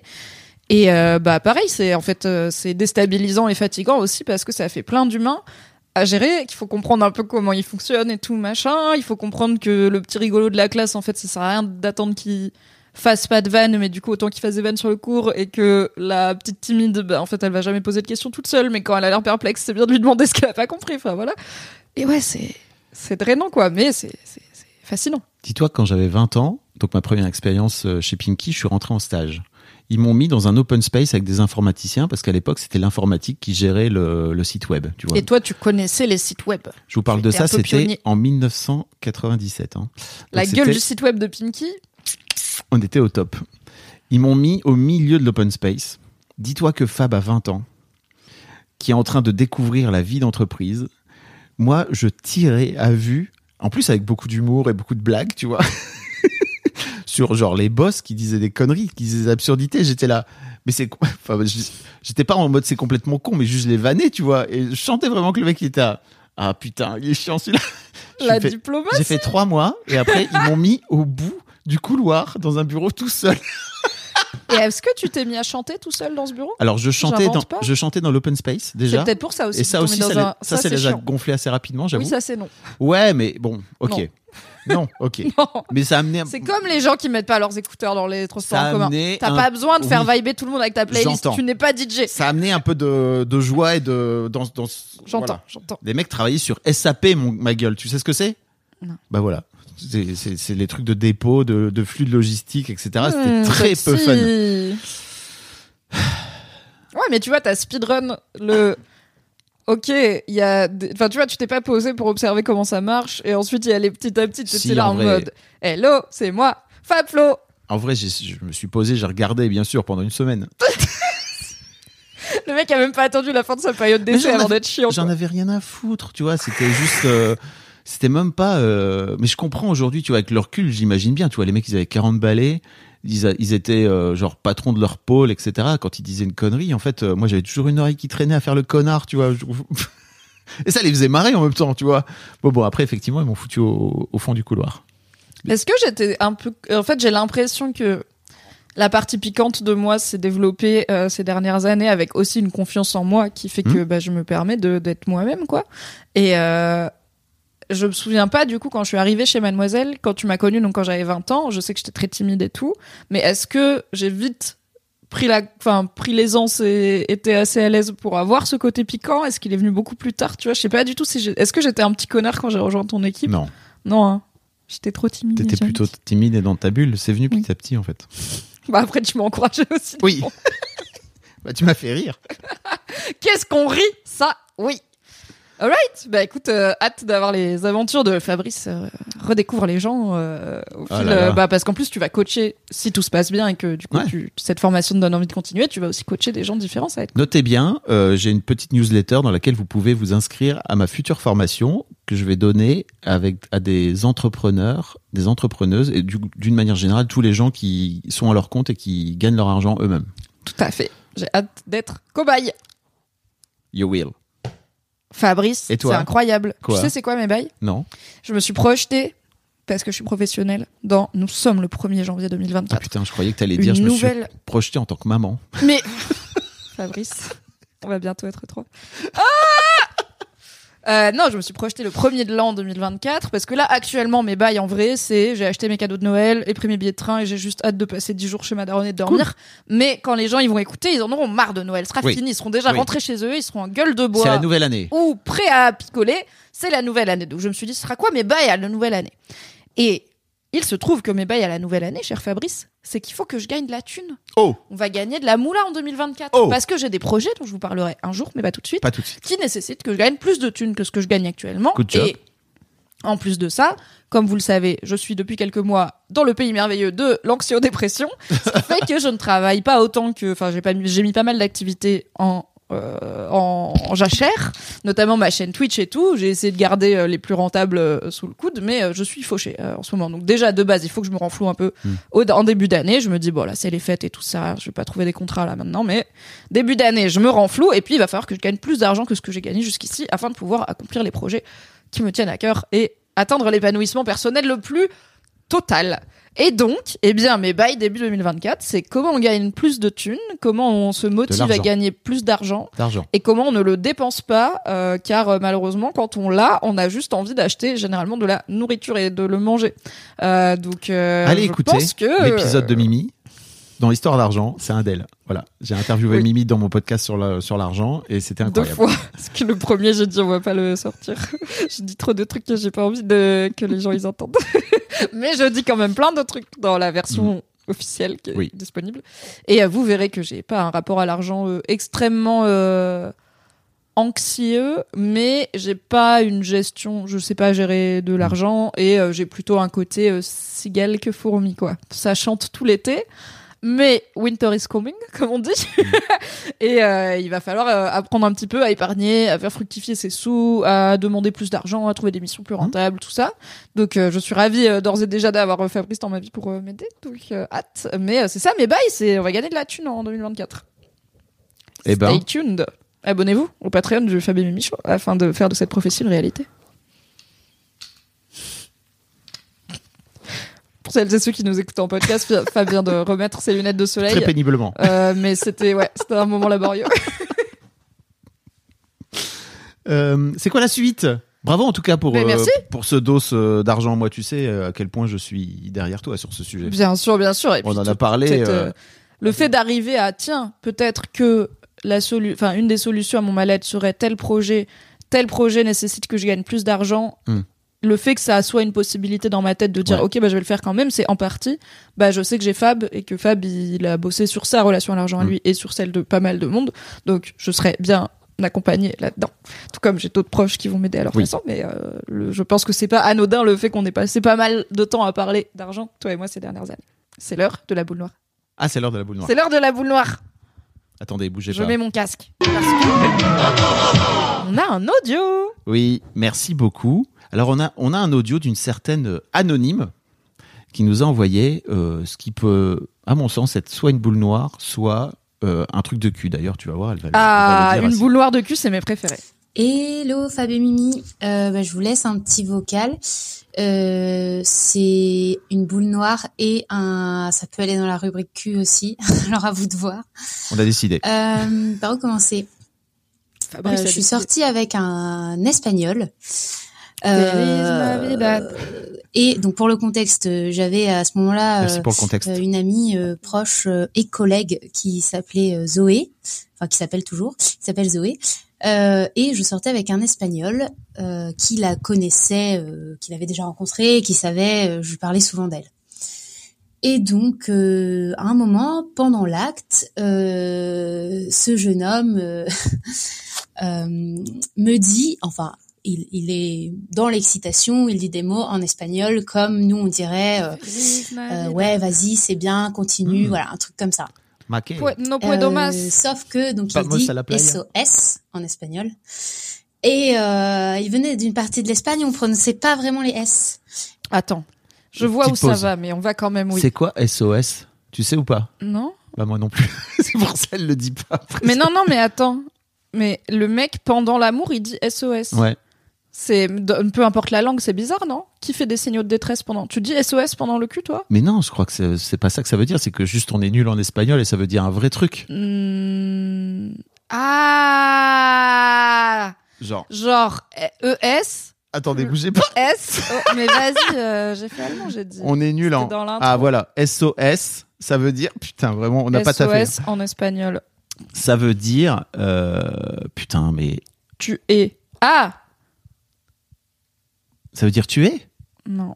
Ah oui, ah oui. Attends, attends, attends. Je- Attends, on termine et on va voir. Par exemple, SO, ça veut dire c'est tellement. Donc ça peut être euh, Ah. SO, SO, SO bueno, tu vois. Et comme, bah, du coup, c'est très bon, mais ça fait SOS. En effet. Je l'ai. Ouais, je pensais vraiment que le mec, il faisait genre du morse, tu vois. Il était là en mode. Non, ça pour le coup. Ayuto, Mayday, Mayday, un homme à la mer, sortez le, le porte-avions. Enfin, Cette tu vois. personne est en train de m'avaler la tub. Bip, bip, bip, bip, bip, bip. Je continue. Et euh, il venait d'une partie de l'Espagne où on prononçait pas vraiment les S. Et on disait plutôt en Z. Et donc, pendant, je sais pas, 30 secondes, j'ai cru qu'il disait Zoé, puisque ça faisait un truc du genre SOE, SOE, SOE, un truc comme ça. Et donc, euh, je me suis euh, énervée, j'étais très en colère. Je croyais qu'il euh, prononçait le nom en fait de, de ma meilleure pote, euh, voilà, en, en live euh, pendant l'acte. Euh, et donc j'ai stoppé tout net alors qu'il était vraiment dans un, il était euh, Il bien était chaud. parti. Et, Il était dans la kiffance, comme euh, énervée, il comprenait pas. Enfin voilà, il y a eu un gros quiproquo euh, alors qu'il était juste à fond et, euh, et moi je croyais qu'il prononçait le nom de ma pote. Voilà mon gros fail. En tout cas, on en a bien ri et je l'ai raconté à ma pote après et, et on a vraiment, euh, on a vraiment bien rigolé. Mais sur le moment, euh, j'étais très en colère. Voilà. Je sais pas si si vous avez des, des fails aussi euh, de Non. cul ou de prononçage de, de prénoms, euh, de mauvais prénoms, des choses comme ça. Euh, en tout cas, ça doit pas être drôle quand c'est quand c'est vraiment un mauvais, euh, une erreur de prénom, quoi. Voilà, mais je vous remercie pour le Fab et Mimi Show et je vous souhaite une très belle journée. Ciao Merci anonyme. Merci, cher anonyme. Alors, sachez que si jamais vous êtes quelqu'un que je connais dans la vie et qui veut envoyer un vocal anonyme au Fab et Mimi Show, mais que vous vous dites, oh non, c'est pas possible, Mimi, elle va reconnaître ma voix. Non, je ne reconnais jamais les voix de qui que ce soit. J'ai vraiment passé une seconde à me dire, tiens, est-ce que c'est quelqu'un que je connais? Et après, j'étais là, mais comment je le saurais? Vraiment, j'en ai aucune idée. Moi, ça m'évoque un peu l'auberge espagnole cette histoire. Tu vois, ça m'évoque un peu Erasmus. Oui, Ça m'évoque un peu- monde, Ça auberge m'évoque de un peu le, jeunesse. voilà le partage des cultures qui n'était pas possible auparavant. euh, tu vois, parce que par exemple, mon daron, euh, lui, il est anti-allemand. Enfin, il est, tu vois, il y a Il a un- paniqué en espagnol, ton Ah non, de- carrément pas. Euh, et pour moi, c'est un vrai truc qui vient de qui vient d'Erasmus, quoi, tu vois, de de, de, bah, de partir comme ça à droite, à gauche, d'aller d'aller forniquer à droite et D'aller transmettre l'art du French kiss à différentes nationalités. du French kiss et d'autres peut-être. Oui, tout à fait. Tout à fait. Quel est le pourcentage de chance pour qu'il ait vraiment eu une aventure avec Zoé? Il a vraiment dit Zoé, mais il a fait une pirouette salto arrière triple axel atterrissage 10 sur 10 le jury comme Wow. ça qui applaudit pour dire mais dans mon coin d'Espagne S SO S SO et SO je SO disais pas Zoé je disais Zoé SO et S et Zoé elle était là ah c'est fou cette histoire qui t'est arrivée avec ton espagnol non, j'y crois pas. Je pense que Zoé, Zoé n'est pas une mauvaise féministe comme moi, donc euh, probablement qu'elle ne couche pas avec des mecs en couple. Et, euh, et puis, euh, sûrement que cet espagnol était très fidèle. Quid de dire le prénom pendant le cul? Tu dis le prénom pendant le cul, toi? Non, je crois pas. Moi, je le dis. Mais après, Et- ça, ça dépend déjà euh, quel prénom, tu vois. C'est-à-dire que moi, une meuf qui m'appellerait Fabrice, je serais, alors que habit- habituellement elle m'appelle Fab, pour moi, ça me renvoie tout de suite à ma daronne quand elle, quand elle m'engueulait. Donc il y a peut-être un petit côté. Ok, c'est ça le moon, alors très bien. Je vais me faire disputer. J'ai été pas sage. Ah non, j'ai pas rangé ma chambre. J'arrête. Et Fab, ça te va? Ouais, Fab, c'est mieux. Parce qu'il y a des gens, Bah, des fois, qui après, sont là, si mais m'a- du coup, on t'appelle Mimi pendant le cul. Et je suis là, ouais, ce serait bizarre si c'est pas pareil. Ça Myriam Non, Ah personne m'appelle Myriam, ce serait trop bizarre. Écoute, non, je, cro- je crois pas que je dis le que je dis le prénom. Moi, je le dis beaucoup, euh, mais ça ne vous étonnera peut-être pas rapport au fait qu'on fait des podcasts de 3 heures, mais je parle beaucoup pendant le sexe. Je parle beaucoup tout le temps. Et euh, c'est épuisant. J'espère je- que tu enregistres. Alors non, je ne fais pas des vocaux que ensuite euh, je poste sur mon Patreon par erreur. Le coup bas. Ça commence mal 2024, les gars. Je vais me resservir du champagne, voilà. fais donc, fais donc ça. Mais donc je dis souvent Pour info, le c'est une référence à un vieil épisode euh, qu'on vous invite à Oui, écouter. écoutez, écoutez le premier épisode Euh, Peut-être que voulez-vous Pas du tout le premier. Une, Alors. euh, une, une mésaventure euh, qui m'est arrivée euh, dernièrement, voilà. Euh, et quand, donc comme je suis en relation libre, il m'arrive parfois d'avoir plusieurs partenaires euh, différents dans une même période. Tu te trompes? Non, mais je, je réfléchis toujours. Je Oui. double check dans ma tête toujours. Donc, mais je suis quand même dans le moment et tout, tu vois. Mais il y a, y a une, une forme de sécurité dans ma tête qui est inconsciente, qui est automatique, mais qui Hmm. double check. J'ai jamais dit le mauvais prénom, même Reb et tout, tu vois, machin. Mais c'est je suis consciente de. Dis pas le. Écoute, moi, ça m'est arrivé dans mes premières relations après mon divorce parce que euh, ça faisait 25 ans. Ah tu vois. ouais, Il a 25 fallu ans à dire le même prénom. C'est pour ça t'as arrêté de dire les prénoms du coup. Ouais, c'est terminé. Oh mais, toi, mais même pas forcément dans le sexe, tu vois, juste euh, dans la vie. j'appelle pas les gens. C'est juste. Eh Viens oh là. Eh Oh. C'est faux, tous les jours tu m'envoies en caps lock. Ça va Mimi? Oui, mais Ou bonsoir Mimi. c'est plutôt une vanne entre nous. Oui. Merci beaucoup pour cette boule noire du cul. N'hésitez pas, c'est bien évidemment une catégorie extrêmement euh, N'hésitez pas. aimée, appréciée On prend. de- des boules noires, les boules noires du cul. C'est On toujours prend, on prend. tout à fait. Est-ce qu'on enchaîne sur Mars et Vénus? Tout à fait. Est-ce que tu as un sujet Mars et Vénus Pas du tout. J'ai un Euh, petit vocal aussi, si tu veux. Ah pour euh, Parce qu'on vous a dit, on prépare pas avant. Mais oui, pour Oui. Mars et Vénus, j'ai un vocal. ah bah super, on fait ça Tu alors préfères très bien. Oui Très oui. bien. Non, mais vraiment, on, on est en mode YOLO. Hein. On vous a dit, hein. on vous a prévenu. Eh, on a tourné deux épisodes en quatre jours là. euh, Rappelez-vous qu'il se passe pas tant de choses dans ma vie. hein. Tout à fait. Alors, Je suis vraiment désagréable. Bonjour Fabien. Euh, je voudrais vous raconter euh, une anecdote qui s'est passée euh, il n'y a pas très longtemps dans ma vie et ce serait plutôt pour la section euh, Mars et Vénus parce que euh, ça a à voir donc euh, avec une relation entre les hommes et les femmes. Donc euh, moi je travaille dans un milieu très masculin et avec des, collègues euh, dont un en particulier dont je vais parler qui a donc euh, euh, entre euh, 45 et 50 ans. Et récemment, j'ai une amie à moi, ma meilleure amie, euh, euh, avec qui j'étais au collège, qui est venue euh, travailler dans le même bâtiment. Donc, elle ne travaille pas avec moi directement, mais elle est dans le même bâtiment. Et nous, pour donner le, contexte, on a euh, 27 ans. Ce qui s'est passé, c'est que donc mes collègues, euh, je leur ai présenté mon amie euh, et ils l'ont vue quelques fois parce que bah, elle est dans le même bâtiment et puis des fois elle vient me voir.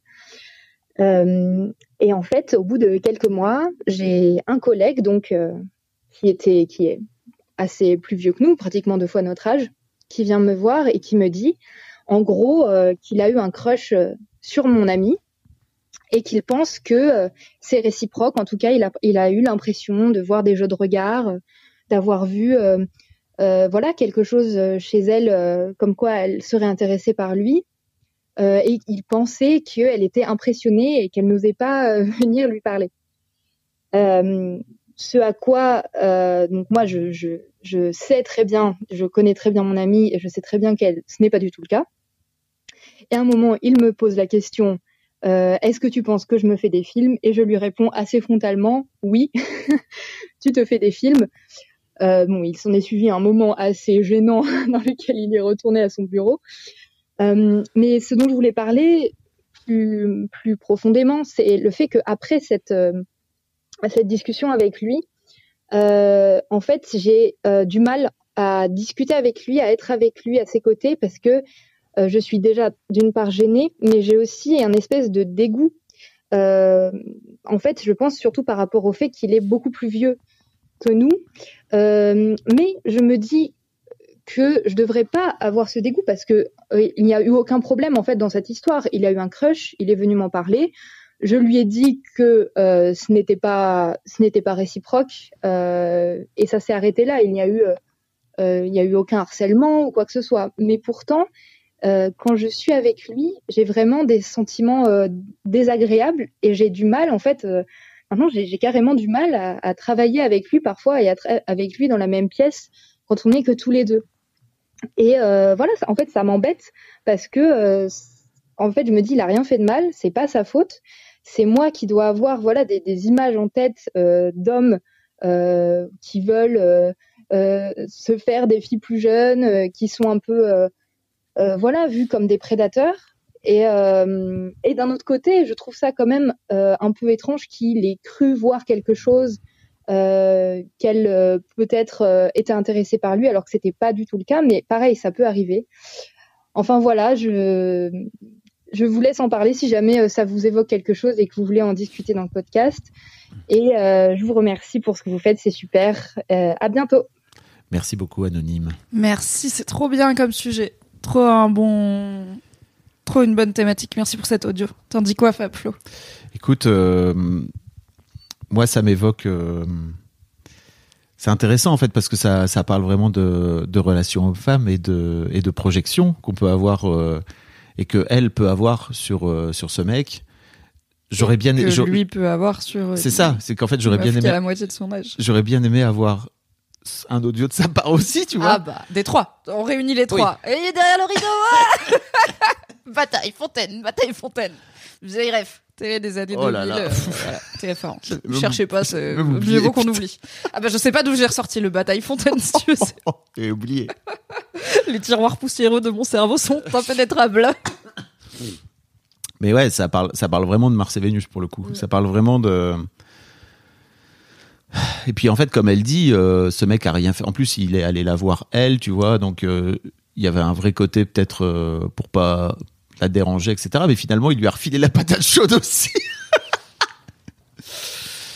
Euh, Bon voilà, c'est intéressant comme sujet. Et je t'avoue que je t'avoue sais pas quoi en dire de plus, quoi. Tu vois, si ce n'est que euh, Est-ce que toi, qui as 40 ans et quelques, tu as déjà, tu, envisagerais une femme de 20 ans, même juste pour un soir, tu vois? Euh, en fait, euh, c'est très marrant parce qu'au tout début de mon célibat, euh, je me suis retrouvé à dater une nana qui avait 26 ans, tu vois. Donc, Bah je, comme je crois que j'avais. ont 27 ans du coup. j'avais les meufs de 42. l'audio, donc ça tombe bien. Et tu vois, on a discuté ensemble et tout, et en fait sur l'appli c'était trop cool la discussion. Je me suis dit bon, pourquoi pas quoi, tu vois, aller rencontrer les gens. Moi, qu'il arrive, jamais aller les rencontrer. Et en fait, je suis arrivé devant cette fille et vraiment pour moi il y a eu un vrai truc de ah ben non c'est ah, le retour à la réalité Yes. est terrible. C'est-à-dire qu'il y a un vrai truc de toi et moi ça peut pas coller plus que ça et ça peut pas matcher plus que ça et en fait euh, après je juge pas tu vois les, les couples qui ont plusieurs années qui ont plusieurs euh, parfois des années d'écart etc euh, ça peut matcher mais en fait là avec cette fille là en particulier il y avait un vrai truc de c'est c'est T'as senti le- que c'était laborieux, quoi. Euh, Bah, Il y avait un décalage. euh, oui, beaucoup entre plus vous. que juste en discutant, tu vois. Et après, je me suis dit, non, mais t'es, t'es couillon, Fab. Et en même temps, je me suis, comment dire, je me suis aussi euh, félicité quelque part de pas avoir euh, mis un stop au truc de base, de fait, tu vois, en disant, bah, par principe, c'est un non. Euh, d'avoir testé, d'avoir été voir, d'avoir été vivre le truc.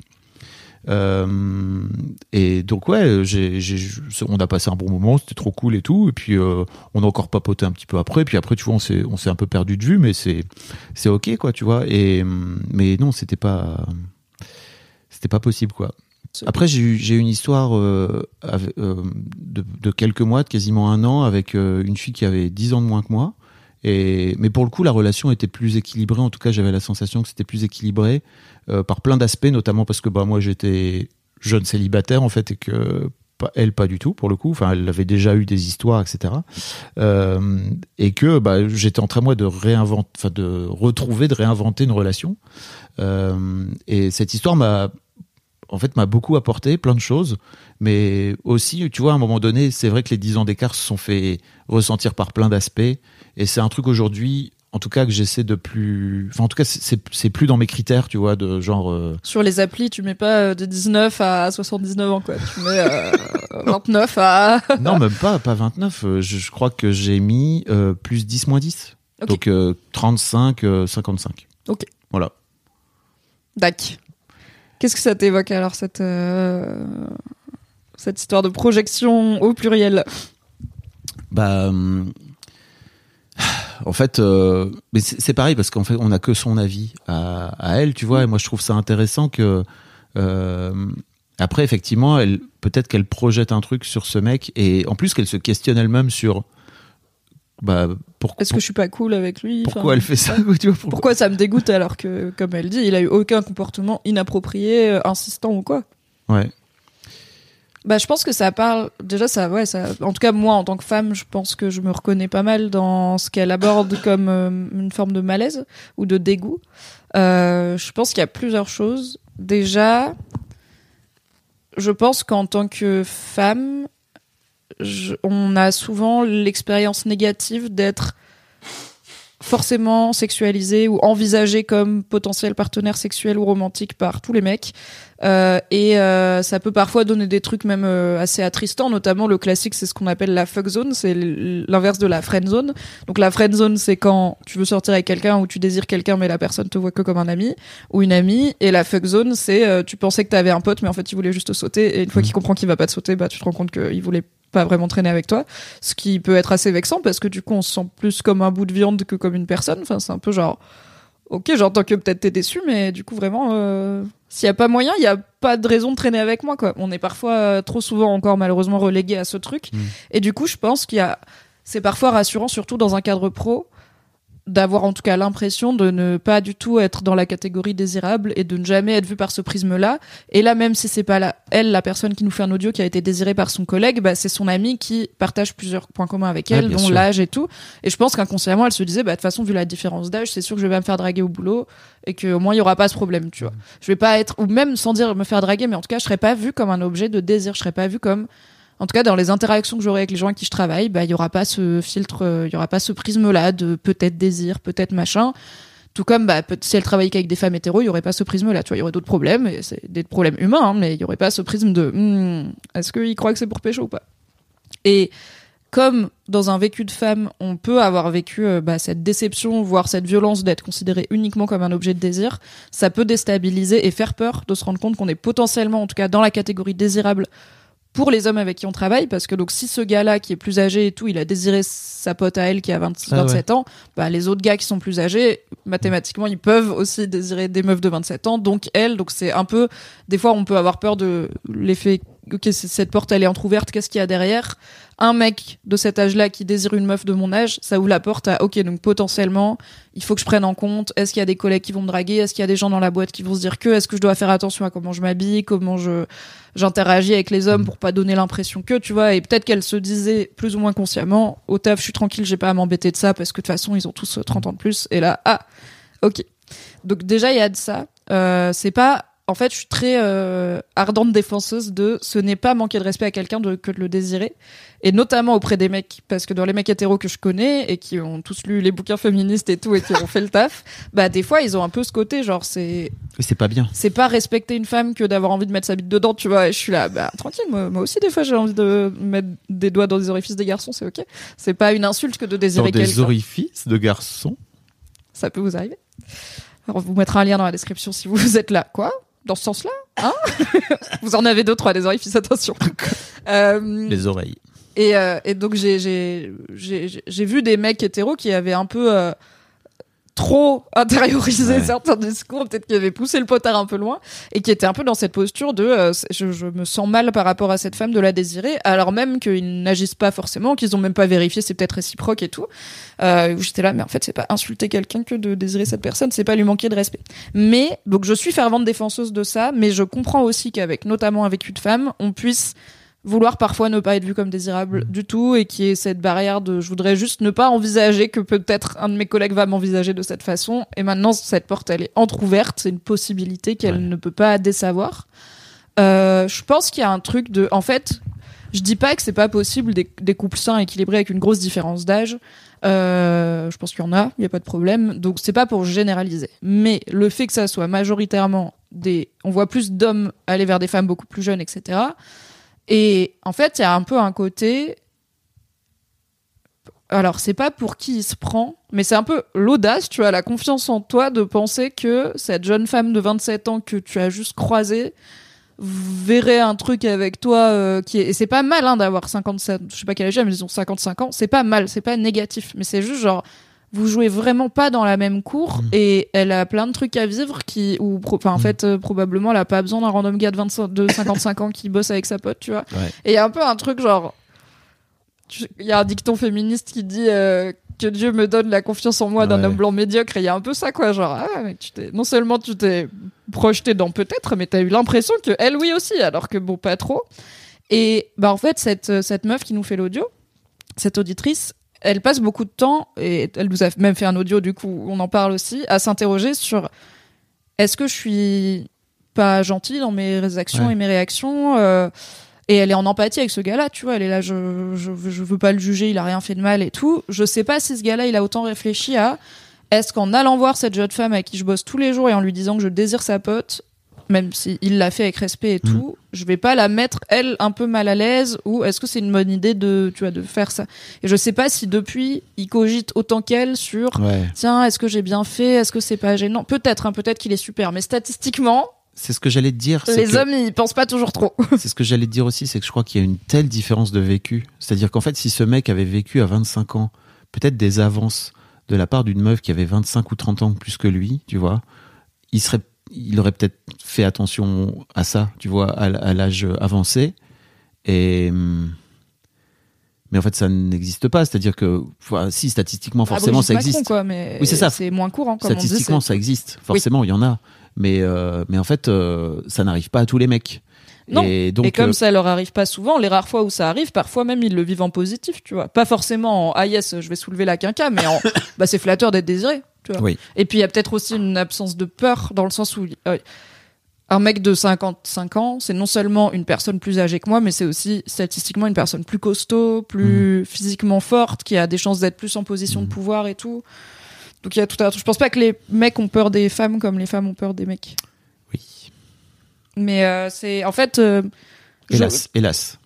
C'est-à-dire que pour moi, ça rééquilibrerait aussi un peu. Non, moi j'ai envie qu'on ait plus peur des autres. Je Non, mais pas je comprends. peur En fait, je suis pas en train de te dire que c'est que c'est ça qu'il faudrait faire. Simplement, il faudrait que ça rééquilibre la balance. C'est-à-dire que je suis d'accord avec toi. Oui. Dans l'absolu, il faudrait que le monde ne soit qu'amour, tu vois. Mais dans, mais dans, En attendant, c'est en un, chemin. c'est un peu en attendant. Mais c'est-à-dire aussi, je crois que tu vois, c'est cool aussi de venir dire, en fait, si vous, peu importe votre âge, si vous, si vous désirez un mec, à un moment donné, en tant que femme, vous avez le droit aussi d'aller lui dire et d'aller le, et d'aller vers lui, tu vois. C'est pas que- du tout à ça que je, peux- je faisais référence, pardon, en termes de peur. Je parlais Ah vraiment de peur de, de, de danger Oui, oui. que la personne peut présenter. Je, je parlais d'autre chose. D'accord, d'accord, ok. Je parlais de complètement autre chose. Sorry, je croyais que tu parlais du coup de la peur de faire le premier Non, non, pas, non. genre j'ai peur des femmes, genre j'ai peur d'aller la draguer. Non, non, là, je parlais vraiment de différence de vécu. Oui, d'accord. de différence de. En fait, euh, si les mecs se faisaient autant interpeller euh, par les meufs dans la rue, dans l'espace public, euh, peu importe où, où, où qu'ils soient d'une manière générale, euh, en fait, peut-être qu'ils se rendraient compte que ça, ça finit par devenir pénible au, au bout de la 15e fois. C'est bien pour quoi. ça qu'on parle de harcèlement. C'est pas une personne qui nous siffle 15 fois dans la même journée, c'est Toujours. 15 personnes qui nous sifflent dans la même journée. On peut mentir. Et qui sont généralement des hommes, on va pas se mentir. Quid de non? Voilà. Bref. Non, mais hyper intéressant. Et en fait, je comprends. Je comprends complètement euh, ce qu'elle ressent, j'ai l'impression, la meuf de ce vocal. Et je trouve que c'est chouette de hum, t'interroger sur ses ressentis et qu'il y a peut-être, enfin, il y a, il y a de la projection, c'est sûr. Et c'est bien de s'interroger sur, ok, bah, si ça avait été moi, genre, comment j'aurais, si ça avait été moi sur qui le gars a un crush, Mm. comment j'aurais réagi? Est-ce que j'aurais trouvé ça malvenu de sa part? Et si oui, pourquoi? C'est cool d'interroger tout ça. Et en même temps, je pense qu'aussi, en tant que femme, il faut s'autoriser à. Je crois pas à l'intuition féminine parce que je pense pas du tout que c'est chromosomique ou quoi, mais de par notre vécu de femme dans une Ouais. société genrée, si tu flaires un malaise, c'est peut-être pas pour rien. Même s'il a rien fait de, de, de déplacer du tout le gars, si t'es là, je suis pas 100% à l'aise avec lui, et ben ne, en tout cas, ne jette pas cette émotion sous le tapis juste parce que tu peux pas la rationaliser par des trucs euh, factuels. Genre oui, factuellement, il a rien fait de mal dans sa façon de d'aborder le sujet, dans les mots qu'il a utilisés, dans sa, sa démarche ou j'en sais rien. Mais t'es quand même mal à l'aise par rapport à ça. Interroge-le, essaye de Oui. comprendre pourquoi. Est-ce qu'il n'y a pas aussi d'autres trucs un peu plus moins évidents à avoir dans son comportement ou dans la boîte qui font que, Mm. bah, en fait, ouais, il a suffi de ça pour que tu sois là. Je me sens moins bien au taf et avec lui. Voilà, ça peut venir de toi, ça peut aussi venir de lui. Ça, généralement, ça vient un peu des deux. Hein. Euh, mais euh, c'est pas. Je, je, je comprends ses sentiments et je les trouve pas ils sont potentiellement injustes pour ce gars qui a potentiellement rien fait de mal. Et en fait, dans un monde idéal, à terme, oui, j'aimerais que n'importe quelle personne de n'importe quel âge légal puisse tenter sa chance avec n'importe quelle personne de n'importe quel âge légal. Mais comme actuellement on vit dans une société patriarcale où bah, les mecs plus âgés qui sortent avec des femmes plus jeunes, c'est pas toujours pour les bonnes raisons et c'est pas toujours dans la bonne dynamique, bah, quand on est un mec plus âgé, je pense qu'on devrait avoir ça en tête Mm. quand on fréquente une femme plus jeune, tu vois, et ou qu'on espère le faire. Et alors j'ai une j'ai une jeune femme très proche de moi qui est un peu plus jeune que moi, qui euh, fréquente depuis maintenant plusieurs mois un mec euh, qu'un cas plus âgé donc. Et euh, ça a l'air franchement, euh, il a l'air cool. Enfin, je l'ai pas encore rencontré lui, mais il a l'air cool. Euh, leur relation a l'air chouette de ce qu'elle m'ont dit. Il y a pas du tout de d'alarme clignotante de oulala machin.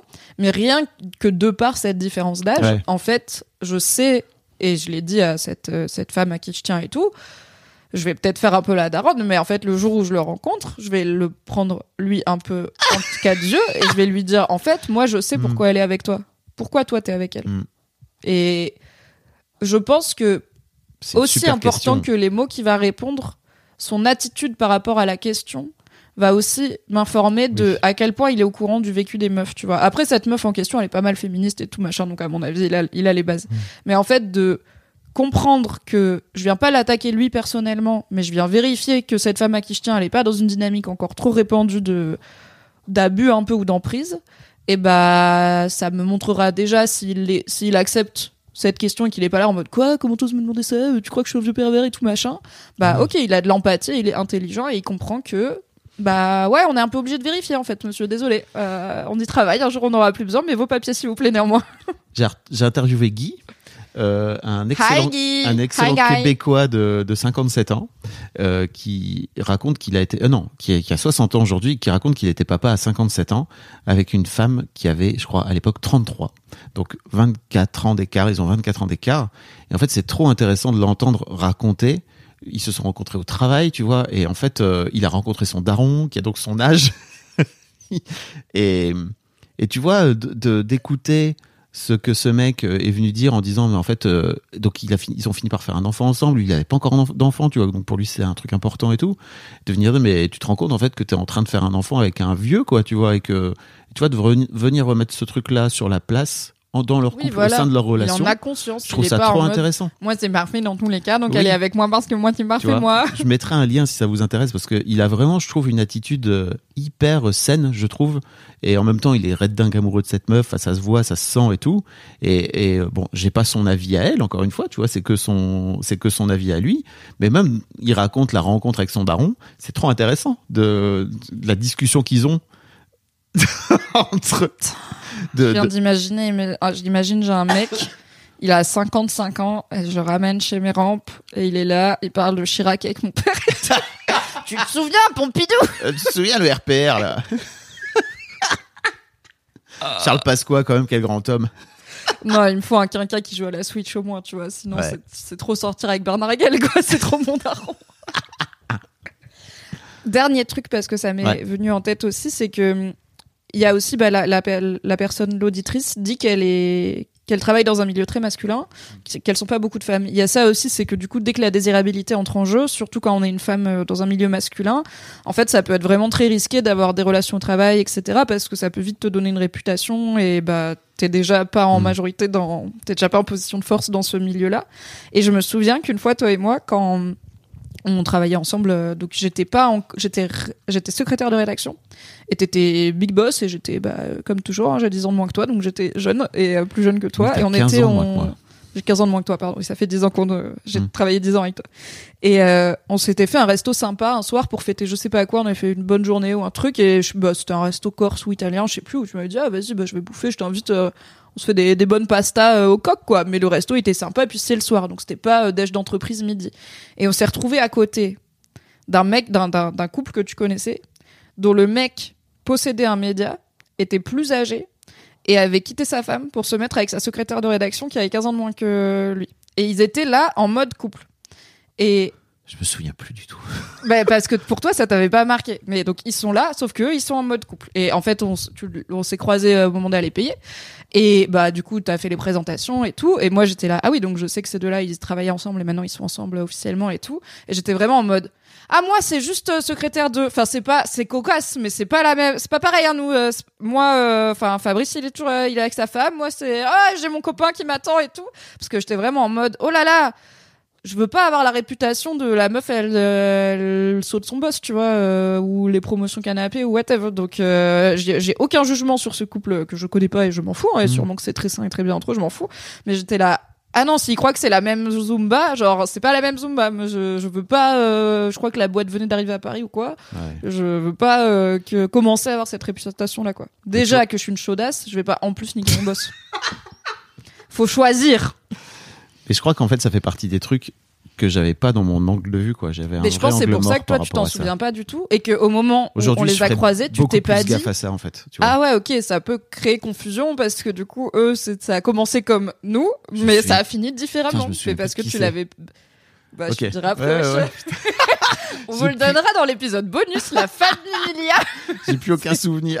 Ah, on devrait faire ça. On devrait, on raconte que des ragots, mais on bip les noms et on sort l'épisode uncensored. On va créer un, un tir Patreon à 20 euros par mois. 50. On fait tomber Internet. Allez, break the Internet. On vous sort tous les doses qu'on connaît. Au secours. C'est faux. Oui. Euh, voilà, bah, trop bon audio, trop bon sujet, Mars et Vénus, euh, ravi. Merci beaucoup, euh, chère auditrice, et puis n'hésitez pas à nous envoyer, à nous imposer des sujets, Mm. ça nous inspire toujours. Ça fait plaisir. C'est quoi la suite, Mimi? Bah, c'est la reco. Ah, la Reco. La reco, la reco. C'est quoi ta reco, Fab Flo? Ma reco, c'est un animé euh, que je vous invite à regarder, si vous le souhaitez, qui s'appelle L'attaque des titans, Mais non qui est incroyable. Débarre L'attaque des titans, c'est un animé Alors, très très connu, mais C'est à la je base, m'attendais pas à ce qu'il y ait la pub pour l'attaque des titans dans le Fab Show la base- par Fab. c'est à la base un manga Oui. euh, qui est qui Une existe bande de- dessinée japonaise. depuis un sacré bail. hein, Il y a beaucoup de existe- tomes, hein. Il y a beaucoup de tomes, c'est très Ouais, j'ai vu en librairie, genre le tome 382, il était co- épais comme as, j'étais là, bon, bah, l'attaque des titans, il y a beaucoup d'histoires, en euh, fait. vous êtes chaud. C'est comme One Piece. En japonais, Shingeki. No Kujin. Pardon, oui, exactement. Par- Shingeki no Kujin. Shinkanki no Kujin. On n'a pardon. pas fait euh, Pardon les mangaka, euh, pardon les les les les weebs, euh, les fans de manga, etc. Je oh là là. Euh, simplement, moi, je suis pas spécialement fan de manga, mais j'ai découvert un peu par hasard euh, euh, sur Netflix grâce à notamment à VPN, tu vois. À l'époque, c'était pas encore sur Netflix euh, France, c'est passé après sur Netflix France. Euh, je sais plus, j'avais entendu quelqu'un en parler, je me suis dit tiens, je vais aller voir l'animé parce que en vrai, les mangas c'est sympa, mais euh, acheter 400 tomes, ça m'intéresse pas vraiment, Oui, quoi. et ça encombre. Oui. Mais oui, c'est un des animés les plus populaires du moment, avec un public euh, qui. Enfin, c'est pas un, un animé spécialement à destination des ados. Non. Donc il y a ça aussi, c'est un animé mature, donc c'est Oui. très populaire. Et par rapport à One Piece ou Naruto ou quoi, qui peuvent être un peu plus à Oui. destination des ados, tu peux tout à fait le regarder en ayant 40 balais euh, bien tassés. Et... Oui. Alors kiffer, je ne sais pas, passer. Enfin, c'est pas fun, Alors, mais t'as kiffé. c'est pas fun dans le sens où c'est un peu le seum, en vrai. C'est que c'est un univers qui est assez dark. En gros, pour vous expliquer, et je vais pas aller beaucoup plus loin dans le pitch parce que c'est sinon c'est trop vous en dire. Mais en gros, on découvre euh, une, une forteresse. hein, c'est une ville qui est fortifiée, euh, totalement fortifiée, euh, et on comprend assez rapidement que cette ville est fortifiée et que les habitants ils sont un peu incarcérés tout simplement. Enfin, ils- en tout cas, ils en sortent pas parce qu'à l'extérieur, il y a des immenses euh, bonhommes qu'on appelle des titans et en fait qui mangent les hommes tout simplement. Voilà, c'est des géants, ils les bouffent les gens, vraiment Voilà. des- Ils à l'ancienne, quoi. Ils ont pas mais de géants, genre. géants. Pas Shrek, un ogre, Non. genre, ah, il est comme un gros gars, mais plus grand. Genre, les gars, ils font la taille d'un Oui. immeuble, quoi. Ils sont. Ils ont pas de conscience. Donc euh, c'est pas des c'est pas des humains enfin c'est pas des, des géants Ouais, conscients. Ils sont un peu zombies, quoi. Enfin, ils On sont comprend. juste en mode. On comprend pas trop, ils juste- avancent, voilà. ils mangent des gens. Et puis euh, bon voilà, il- et c'est assez étonnant à la base et en fait assez rapidement, je crois dans le premier épisode, euh, on voit un immense titan qui sort sa tête et qui va au fait euh, au-delà de ces immenses murs euh, et qui est euh, vraiment plus grand que bah, plus grand que les murs en fait C'est le boss de fin, genre. Il y en a un encore plus grand? Et que apparemment les gens connaissent pas quoi. Donc euh, on suit euh, toute une ribambelle de personnages euh, à travers à travers le manga, enfin à travers l'animé et euh, notamment des des futurs jeunes soldats parce qu'en fait euh, les les soldats sont équipés en, on va dire, en harpon euh, pour faire en sorte de pouvoir escalader les, les titans parce que la seule zone euh, qui est Vulnérable. vulnérable chez les titans, c'est derrière leur nuque en fait. C'est pas pratique. Donc ils Si c'était le talon d'Achille, ça serait plus le simple. problème aurait été réglé Voilà. plus vite. Donc là, ils sont obligés d'avoir genre des immenses lances qui permettent de pouvoir les propulser euh, en l'air pour qu'ils puissent finir par découper à l'aide d'un sabre parce qu'ils n'ont pas du tout d'armes d'une manière générale, nos armes modernes. Non, quoi. on est dans un truc un peu, c'est pas médiéval, mais c'est un peu steampunk, donc euh, plutôt 19e vapeur et tout. Mais en effet, faut pas s'attendre à. euh, Et là, il sort son Glock. Ouais. Il y a Et pas po, de po, po. Non, Peut-être que s'ils avaient, par exemple, des missiles, le problème des titans aurait été réglé plus vite. effectivement. Et donc, euh, en fait, le pitch c'est ça. Ouais, c'est des jeunes soldats, comme tu dis, qui s'entraînent et qui affrontent des titans pour Ouais. pas qu'ils les bouffent. Qui protègent la ville, quoi. On ne sait pas du tout d'où viennent ces titans. On ne sait pas pourquoi ils sont là. On ne comprend rien au tout départ. Et en fait, faut Comment ils se reproduisent. se laisser absorber, euh, quoi. Ouais. par le truc et se laisser faire rentrer dans le truc. Et ça prend du temps, ça prend vraiment son temps. Euh, et le manga prend son temps. Mais en fait, au départ, moi, il y a un peu des moments qui m'ont un peu gonflé. Et je crois que de ce fait-là, j'ai j'ai accéléré un peu. Parce que c'est Parce que tu speedrun la vie, Fabrice parce que c'est il y a pas mal de comme souvent dans les mangas euh, comme ça il y a pas mal de, de discussions et de trucs euh, un peu longs où tu comprends pas vraiment pourquoi ces, ces discussions sont là au départ donc si tu veux euh, c'est vrai qu'au départ je crois que je vais le revoir pour ça au départ il y a un peu un truc où ok c'est un peu longué et en fait tu Tu comprends regardais en japonais?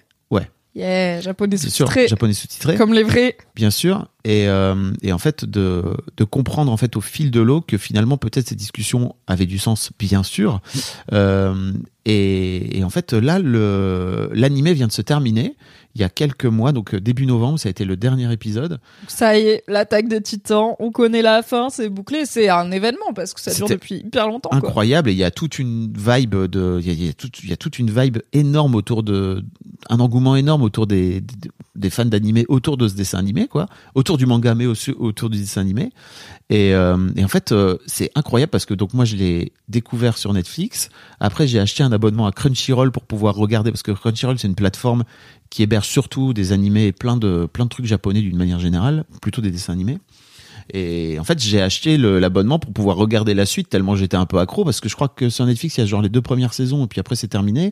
Il n'y a pas les droits qui sont pas encore arrivés Bah, en c'est France. un etc. enjeu important pour donc Crunchyroll et Wakanim qui sont les deux plateformes principales de streaming d'animé d'avoir les gros titres du moment et du coup euh, bah là Netflix est en train de monter sur l'animation japonaise mais historiquement c'est pas eux qui prenaient les grosses licences en premier et euh, j'ai j'ai un pote qui travaille dans le milieu Oui. le jour où il m'a dit on a l'attaque des titans j'étais là yes toi tu vas avoir ta prime parce que t'as l'attaque des titans c'est genre t'as eu les droits de diffusion de Game of Thrones tu vois Oui. c'est- bon Et en fait, euh, c'est incroyable parce que j'ai découvert aussi, j'ai regardé notamment toute la dernière saison, euh, aidé entre guillemets par euh, genre les Fab et Mimi de, de quand on était en train de décrire la saison 4 euh, de Succession, tu vois. T'as deux frangins qui s'appellent Kamal et Kita. Est-ce que tu regardes des podcasts de débrief de l'attaque des titans Je regarde des, des vidéos de. Fait. Tu es moi. Bref, bienvenue, bienvenue Alors- dans mon monde. Même moi, j'ai pas poussé le délire jusqu'à faire l'attaque des titans. Pas tout, d'accord? J'ai juste regardé parce qu'en fait c'était trop intéressant parce que les mecs sont vraiment des énormes nerds et ils t'amènent une couche de, de discussion et de, bah, de, de décryptage finalement parce que c'est assez. Mais c'est complexe en plus. C'est hein. très complexe, c'est ce que j'allais dire. C'est c'est hyper. Il y a plein de personnages. Les personnages sont très imbriqués. Il y a parfois euh, des discussions qui remontent à la saison 1 et moi, bah, je les avais complètement zappés. Et donc ils viennent dire, tu vois, à ce moment-là, il, s'est passé ça entre eux. J'étais là, oh putain, ouais, j'avais complètement oublié. C'était incroyable. Et encore, toi, t'as pu à peu près binger entre guillemets. T'avais pas forcément à attendre un ou deux ans entre deux Exactement. saisons et tout.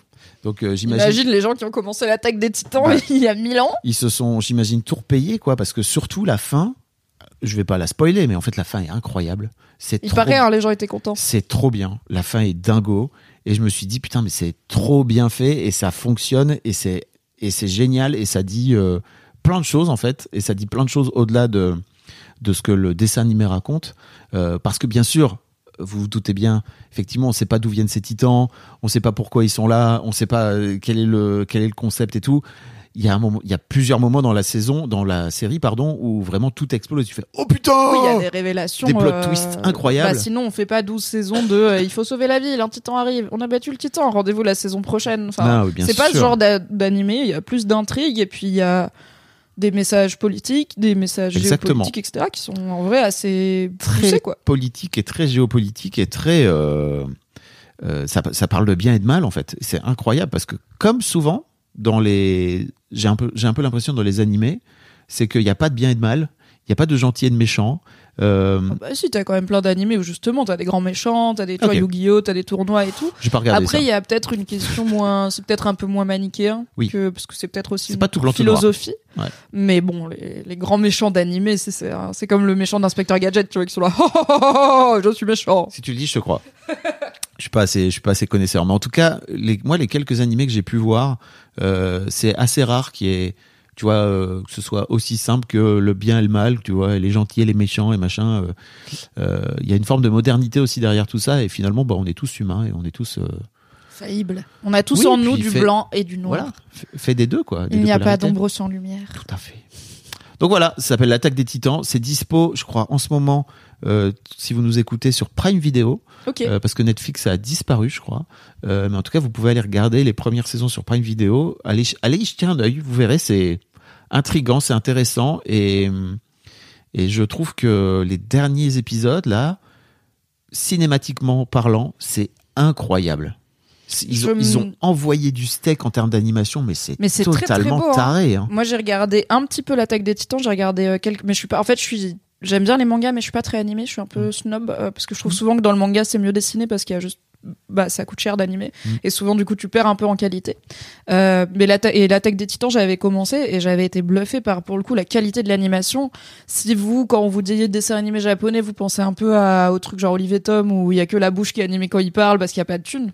C'est Euh, on est ça. en 2024 maintenant.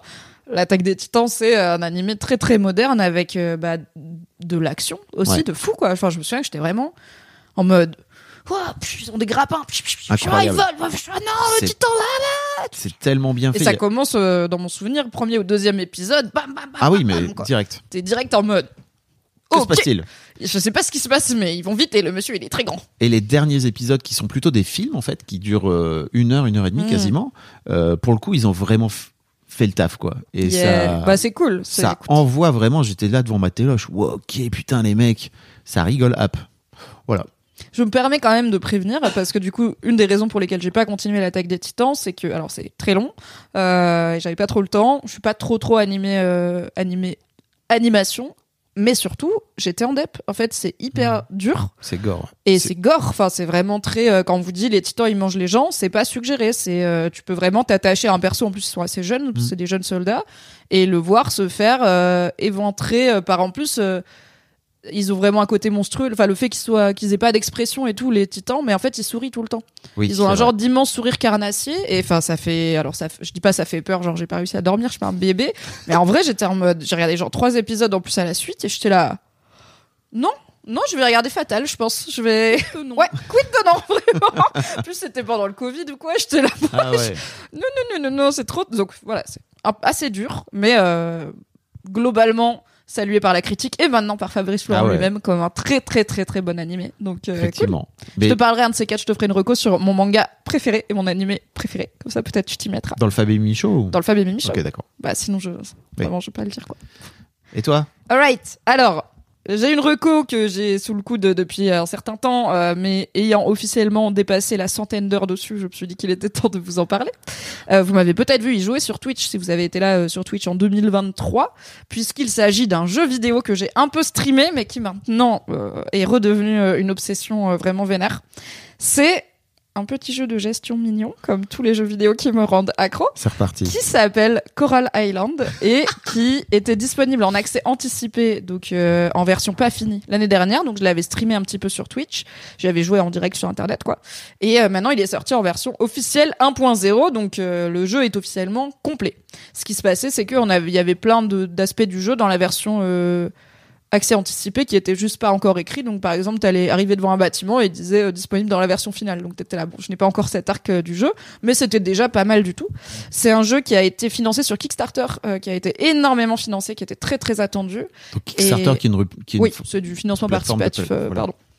Et, et Coral Island avait eu un vrai, vrai, vrai succès dessus et avait récolté beaucoup beaucoup d'argent, ce qui lui a permis de faire le jeu prévu. Plus tu sais, il rajoute des dans, dans les trucs de financement participatif. Souvent, c'est bon si on a disons 10 000 dollars, on fait le jeu. Si on a 15 000 dollars, on fait le jeu. Plus on rajoute euh, une nouvelle zone à explorer. Si on a 20 000 dollars, on rajoute une nouvelle zone et on rajoute un nouveau perso, voilà, etc., etc. Et le jeu est enfin sorti, donc moi j'ai pas, j'avoue j'ai pas baqué, j'ai pas mis de sous, euh, mais euh, je suis le compte euh, Coral Island sur les réseaux depuis un moment. Et ça y est, il est sorti, j'ai plus de 100 heures dessus, c'est vraiment la drogue. Donc, qu'est-ce qui se passe dans Coral Island? On emménage dans une ferme pour putain. ressortir du, rythme effréné de la grande ville. Et on se retrouve dans une petite ville qui s'appelle euh, Coral Island? Non, Star- Scarlet Town, je crois. On s'en fout, c'est Coral Island, quoi. Et euh, on fait la rencontre euh, de différents habitants et habitantes qui vivent dans la petite ville. On s'occupe de notre ferme en plantant des légumes et des fruits qui changent à chaque saison, n'est-ce pas? Dis On va c'est pêcher, c'est on va à ori- la mine. c'est original. Voilà, c'est Stardew Valley la mif. Mais c'est pas grave parce que Stardew Valley, c'est Harvest Moon. Et Harvest Moon, c'était bien. Et Stardew Valley, c'est bien. Et Coral Island, c'est Stardew Valley qui est Harvest Moon et c'est très bien. Stardew Valley et Harvest Moon étant deux autres gros jeux de gestion. Et c'est mon genre préféré parce que ça m'apaise. Déjà, il y a pas de bagarre. Il y a genre un tout petit peu de combat dans les mines, mais c'est un truc de bébé. Et moi, je je suis pas spécialement fan de la bagarre dans les jeux vidéo. Euh, et c'est un truc qui apaise les, ça appuie sur les boutons de mon cerveau qui sont organisés mais aussi schlag, tu vois, parce qu'il y a un côté, genre, donc dans le jeu, les jours ils passent, et tous les jours, t'as plusieurs choses à faire, donc arroser tes cultures, euh, aller attraper un papillon qui te manque pour le musée, te rappeler que c'est l'anniversaire du monsieur qui vend des fleurs, alors tu vas lui amener un cadeau, mais il faut se rappeler qu'il aime les cornichons, mais pas la mayonnaise, donc il faut pas lui offrir la mayonnaise, etc. Ah ouais. Donc t'as des trucs à faire et moi tous les jours je suis en mode ok j'ai mon système, je me réveille dans ma ferme, je vais faire tac tac tac, j'ai mon tu sais, j'ai mon petit chemin mental de j'ai optimisé et après j'ai le reste de la journée dans le jeu pour faire ce que je veux et du coup chaque jour je peux être là. Aujourd'hui je vais aller un peu faire de la plongée, aujourd'hui je vais aller un peu à la mine, aujourd'hui je vais aller voir si je trouve des jolies fleurs dans la forêt et du coup j'aime bien. Et du coup, je peux vraiment, en fait, c'est le syndrome du je fais juste une journée de plus, tu vois. Parce que t'as toujours un truc à faire que t'as pas pu faire dans ta journée du jeu et tu te dis, bon, je finis juste de créer mon enclos pour mes poules et après c'est bon. Sauf que tu crées l'enclos pour les poules et là tu te rends compte, il te manque 500 balles pour acheter une poule. Donc t'es là, bon, je gagne juste 500 balles, j'achète une poule et après j'arrête. Et après il est 3 heures du matin. C'est des choses qui arrivent à des gens très bien. Et Coral Island, ce que ça a de plus que les autres jeux du genre, c'est que c'est très beau. Déjà, Euh, il y a euh, donc là où euh, Stardew Valley c'est un genre pixel art, donc vraiment à l'ancienne. Coral Island a une direction artistique qui, je pense, a fait beaucoup de son succès. C'est sur Switch? C'est pas encore sur Switch, euh, je crois. C'est sur PC, Xbox, là. PlayStation, et la sortie Switch est prévue en 2024. Moi, je joue sur euh, PC. Euh, ça tourne très bien sur PC, ça tourne sur le Steam Deck aussi. Sur Xbox et PlayStation, je sais qu'il y a plus de bugs, les versions sont moins finies, et du coup, bah, les gens râlent un peu parce que surtout ceux qui ont financé et tout, ils sont là à la mif. Vous pouvez pas sortir un jeu version infinie et il crache euh, tous les Mmh. quatre jours, mais les développeurs charbonnent pour mettre des mises à jour et, et des patchs, comme on dit. Donc bon, normalement d'ici à ce que cet épisode sorte, ça devrait être. Bon, en tout cas, moi je trouve ça, j'ai j'ai vraiment 100 heures dessus, donc je vais pas, je vais pas faire genre c'est pas jouable, j'ai eu zéro bug, tout marche très bien. Et, euh, et donc il y a une direction artistique très jolie, un peu Disney, avec des persos vraiment euh, très beaux, euh, assez diversifiés. T'as, tu vois, t'as une meuf euh, dont on voit les vergetures par exemple sur le ventre, ce qui est vraiment pas un truc que j'ai vu dans beaucoup de jeux vidéo. T'as des mecs euh, plus gros, t'as beaucoup de diversité en termes aussi d'origine des personnages. Et euh, ça se passe sur une île tropicale avec du coup euh, de la faune et la flore d'une île du Pacifique, ce qui change beaucoup des classicos. euh, ok, bah j'ai pêché un- une carpe et puis euh, j'ai euh, cueilli euh, une morue, tu vois. Bon, t'as tout ça dans Coral Island, mais t'as aussi euh, des oiseaux et j'ai un pan là actuellement dans mon poulailler, un vrai fucking pan. Je fais pousser des papayes et tout, et ça change un peu et du coup ça permet, ça, ça valorise aussi la diversité des paysages et des, des personnages, pardon, et de leur storyline où du coup t'en as pas mal qui, bah en fait, ça change juste d'un jeu occidentalisé, occ- très très occidentalo-centré. Et puis un message écolo, mais ça dans un peu tous les jeux du genre, puisque l'île euh, l'île où on emménage a été euh, endommagée par une marée noire, et il faut qu'on la répare et qu'on la guérisse, à la fois en nettoyant euh, l'océan et tout, et puis un truc un peu mystique avec des esprits qu'on va à qui on va faire des offrandes pour nettoyer l'île et tout Oh et, euh, et la remettre sur pied et se battre contre les méchantes compagnies pétrolières capitalistes qui veulent la prendre sous leur, sous leur aile Étonnant. et en sucer la substantifique moelle. Donc voilà, c'est Stardew Valley meets Avatar euh, sur une île tropicale. Avatar de James Cameron, pas euh, Avatar, euh, le dernier maître de l'air. Et c'est une addiction, c'est vraiment très bien. Je suis très contente parce que ça fait longtemps que je l'attends. Il est sorti et je vais pas faire genre c'est pas exactement ce que je voulais que ce soit. C'est exactement ce que je voulais que ce soit. Et comme en plus ils ont eu plein de sous, bah là il y a déjà une version, je trouve personnellement très correcte et complète du jeu, mais ils vont rajouter plein de choses en 2024 qu'ils ont pas encore pu développer, notamment la possibilité de se marier avec une sirène, ce qui est quand même pas mal. Qui ne veut pas de ça dans un jeu vidéo J'avoue. Donc voilà, c'est Marocco. Si vous aimez bien les jeux de gestion, si vous connaissez un peu le genre de jeu qui me plaît, foncez Coral Island, c'est vraiment du crack. Euh, mais c'est ce qu'on veut. Senteur, c'est ça, tu dis? Là, actuellement, ouais. Je, bah, bah, euh, Ah, actuellement, on tourne, on est le 12 décembre. Je pense le 1er janvier, pour, pour de vrai, j'aurai 150 heures. euh, bah, je, je- c'est les vacances, quoi. en vrai, à chaque euh, vacances de Noël, je me, je me choisis un jeu vidéo, généralement, voilà, un peu cosy et tout, où je le ponce pendant les vacances parce que je suis chez mes parents, eux, ils regardent beaucoup la télé. Et alors, euh, moi, j'aime bien être avec eux dans le salon, mais vraiment, la télé, je m'en fous. Donc, je suis là, je suis posée avec ma Switch, et comme c'est pas des jeux, euh, genre, c'est pas Counter-Strike, quoi, je peux papoter en, en même temps, euh, je peux faire pause quand je veux et tout. Bon, ma mère, elle me dit, t'es encore avec ta Game Boy parce que pour elle, elle est restée à les jeux vidéo, c'est pour les enfants. Mais, euh, mais j'ai mon, mes petits jeux des vacances et là, je pense que mon petit jeu de ces vacances d'hiver sera clairement Coral Island. Donc, je vais faire pas mal d'heures par jour. Ouais. C'est marrant parce que je suis passé euh, à la Fnac l'autre jour avec euh, ma fille et qui me disait euh, et donc on passe on passe devant le rayon jeux vidéo. Je lui dis ah je vais voir les jeux Xbox, ce qui se passe et tout. Et en fait euh, il y a le nouvel Assassin's Creed qui me fait de l'œil. Souviens-toi la dernière fois que j'ai ouvert un Assassin's Creed, Bah, on t'a plus vu. c'était la c'était- voilà hop le gars n'était plus là. Ciao, Fabflo Et donc le nouvel Assassin's Creed qui est sorti cet été me fait coucou de l'œil et tout. Et tu vois, je lui disais, je lui disais, mais non, je peux pas acheter ça parce que sinon vraiment je disparais. Et elle, m'a fait un truc trop mis, elle a dit, mais tu sais, c'est les vacances, donc tu peux, si tu veux, tu peux, tu peux t'acheter un jeu et en fait euh, jouer pendant les vacances. Ça serait bien. Elle a raison. Tu sais, indulge. Offre-toi une indulgence. Hmm. Comme parfois, on commande un kebab et on se dit si j'en mets un deuxième, personne n'a besoin de le savoir. Un deux, deux kebabs, tu manges? Non. Qui, qui fait ça? Personne. Parce que j'ai fait ça il y a deux semaines, peut-être. C'est manges rare, deux mais- kebabs? Oui. T'arri- T'arrives à manger deux physiquement?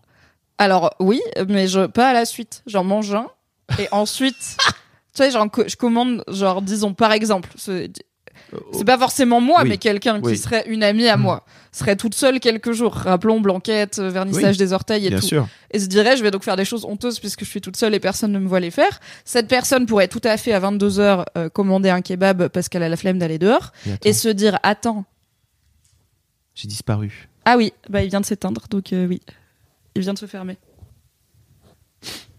Silencier et invisibiliser les hommes, c'est le projet du Fab et Mime Show.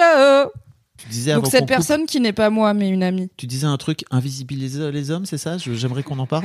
Non, que- s'est- écoute, c'est pas moi qui fais la Fab technique. Regarde, je viens de faire la caméra. C'est le projet du bien. Fab et Mimi Show, t'as dit. Euh, on est bien d'accord là Quoi? Hein? Hein, c'est ça? Quoi? Non, c'est projet coupé, secret? au, coupé au Le- montage. Faut pas lui dire. le Les femmes, euh, c'est ça Non, ton on a un de, channel dans ton Discord, mais t'y es pas. de femmes? Non, du coup, peut-être qu'une personne euh, qui a la flemme a déjà un jour commandé un kebab à 22h et s'est dit Ah, mais attends, puisque je peux jouer à Coral Island jusqu'à 3h du matin, peut-être que genre à 2h du matin j'aurai faim donc je vais en prendre un deuxième pour ce moment-là. Et du coup, j'ai mangé un kebab à 22h et un kebab kefta Oh, Waouh. parce que c'est meilleur quand c'est froid. Et je savais que j'aurais la flemme de le réchauffer putain. à 2h du matin et après. Je me suis lavé les mains pour ne pas mettre du gras partout sur les boutons de Steam Deck et j'ai continué. Coral Island Quid de non? Donc je rejoins ta fille sur Indulgeons-nous. Hmm. C'est lance Assassin's Creed, nettoie ton agenda pour une semaine, lance Assassin's Creed, fais-toi une marmitasse de pâtes et Le puis, problème, euh, c'est et puis que te lave pas. c'est pas une semaine. Ah oui, c'est bah, c'est les jeux Ubisoft après, c'est c'est le remplissage, C'est hein, pas une long. semaine. C'est pas une semaine. C'est impossible. Alright. Du Quid. cul Ouais, let's go. Quid du cul Quid Du cul, du cul, du cul Nous jouons toujours à Discultons, un jeu de questions sexo édité par Merci beaucoup et disponible dans la description de cet épisode. C'est mon tour. Vas-y. De quoi as-tu besoin pour lâcher prise complètement? Il y a aussi comment je peux t'y aider, mais du coup, on va pas. Oui. On se baisse toujours pas. En même temps, on vous le dira pas si on se baisse parce qu'on a promis qu'on le ferait pas. Ah bannir non, mais vas-y, c'est pire que. Les gens, ils vont douter maintenant. C'est incestueux. De Incestueux Mais non. Quand même. Euh, écoute, de quoi j'ai besoin? Pour lâcher prise complètement. Dans un cadre. Écoute, je t'avoue que euh, c'est très rare les moments où je suis pas dans le moment quand je suis en train de faire l'amour. Très très rare. Mais en fait, même avec quelqu'un que je rencontre pour la première fois, quoi, tu vois. C'est pas un truc euh, qui est. Au contraire, c'est l'un des rares moments, j'ai l'impression, où je suis dans le moment. Ok. Donc, euh, Donc t'as l'impression que lâcher prise pour toi, ça devient naturellement. Ouais, et tu vois, on en parlait un peu plus tôt, j'ai pas de problème avec mon corps. euh, Je sais que j'ai pu avoir quelques partenaires qui avaient du mal, tu vois, à se dessaper un peu, qui avaient un peu honte de leur corps, de ce qu'elles pouvaient, enfin, tu vois, des affreux du temps, etc., etc. Et je peux le comprendre de ouf, quoi, tu vois. Mais moi, j'ai pas de problème avec ça. Euh, Et, et, est-ce que t'es pas. Pour moi, ce qui peut aussi empêcher de lâcher prise, c'est d'être trop focalisé sur l'autre. Enfin, c'est trop. euh, Enfin, il y a. C'est bien d'être focalisé sur l'autre pendant le cul, mais d'être trop en mode. Ok, est-ce que ça lui plaît Est-ce que machin Surtout que pour des hommes, on attend parfois une un côté performance. ouais. Donc c'est ça peut-être qui peut faire qu'on a du mal à lâcher prise, c'est qu'on est trop en train de penser à je veux que l'autre kiffe et pas assez à eh, je vais me laisser kiffer aussi. Je me suis un peu détendu là-dessus ces derniers temps. Euh, et oui, t'as raison, ça, ça a pu faire partie des trucs qui m'ont un peu, euh, euh, qui m'ont peut-être un peu empêché de lâcher prise. Mais je trouve que, et en fait, pour moi, c'est d'autant plus cool quand t'es avec une partenaire que tu finis par connaître, Mm. où il y a un vrai truc simple. de, bon bah, ok, euh, peut-être j'ai débandé, ok, peut-être j'ai j'ai joui trop vite, tu vois, et bon, pff, euh, ok, on sait que parfois ça arrive, quoi. Euh, et c'est cool. Euh, mais je t'avoue que le fait de. m- J'ai un peu l'impression que le fait que moi je me sente à l'aise dans le truc, ça incite aussi peut-être mes partenaires en miroir. Et c'est pas à tous les coups, hein, tu vois. Mais ça incite peut-être aussi mes partenaires à, à se détendre aussi, quoi. Enfin, je crois que de toute façon c'est une danse, hein, tu vois. Donc. euh, Oui oui, mais je suis d'accord avec toi que c'est un un cercle vertueux euh, quand t'es avec un partenaire qui a l'air euh, voilà euh, très dans sa tête ou très euh, c'est comme ça qu'il faut faire les choses et pas autrement. tu sais. Le fameux script. Ouais voilà, ça, on a fait les trois minutes de euh, réglementaire, maintenant on passe à la pénétration. Hop hop, c'est ça aide pas à lâcher prise quoi. J'en profite pour euh, placer un petit bouquin qui s'appelle Apprendre à faire l'amour d'Alexandre Lacroix, qui est euh, le patron de Philosophie Magazine. Donc en plus, il y a un côté très euh, Débarre. Ouais, et hum, bah, je l'ai interviewé dans Histoire de mec d'ailleurs euh, à l'époque. Je trouve que son bouquin est incroyable parce que justement il parle du fameux script, euh, je sais plus comment il l'appelle, script du, por- enfin il a un terme particulier, je l'ai plus en tête. Euh, Ah oui, c'est un truc genre script du porno, Voilà. enfin c'est le classico, les étapes qu'on voit Ouais. dans un film X mainstream quoi. ouais, et il Qui sont généralement euh, voilà euh, bah, toucher toucher, sexe oral, pénétration. exactement. Et Évidemment, ça s'arrête quand monsieur éjacule. Et puis voilà. Bien sûr. Et lui, il raconte euh, comment lui a appris à faire l'amour en fait euh, avec le temps. Là où je crois qu'il a 50 balais. Donc c'est trop intéressant de venir raconter son propre chemin par rapport à, au fait de faire l'amour en tant que mec en plus, tu vois. Donc il a aussi une vision euh, euh, pour le coup euh, assez d'homme assez déconstruisant.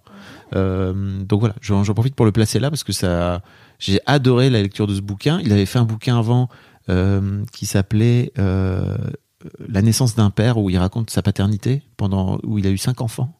Donc et en Quelle plus, idée et en plus Daron plutôt euh, investi, tu vois, dans dans, dans les couches, dans le machin. Donc euh, c'était trop intéressant. J'aime beaucoup ce qu'il fait, ce qu'il écrit d'une manière générale. Écoute, on a eu une boule noire un peu du cul. On a un du cul un peu avec une reco dedans. Le Fab et Mimi Show, c'est une émission qui brouille les limites, qui est sur le spectre. Et toi? Euh, moi, je pense, alors je pense pas avoir trop de mal à lâcher prise non plus. Euh, en plus, j'ai la chance, euh, surtout par rapport à pas mal d'autres femmes, de de pas avoir de mal à prendre du plaisir, de pas avoir de mal à jouir et tout ça.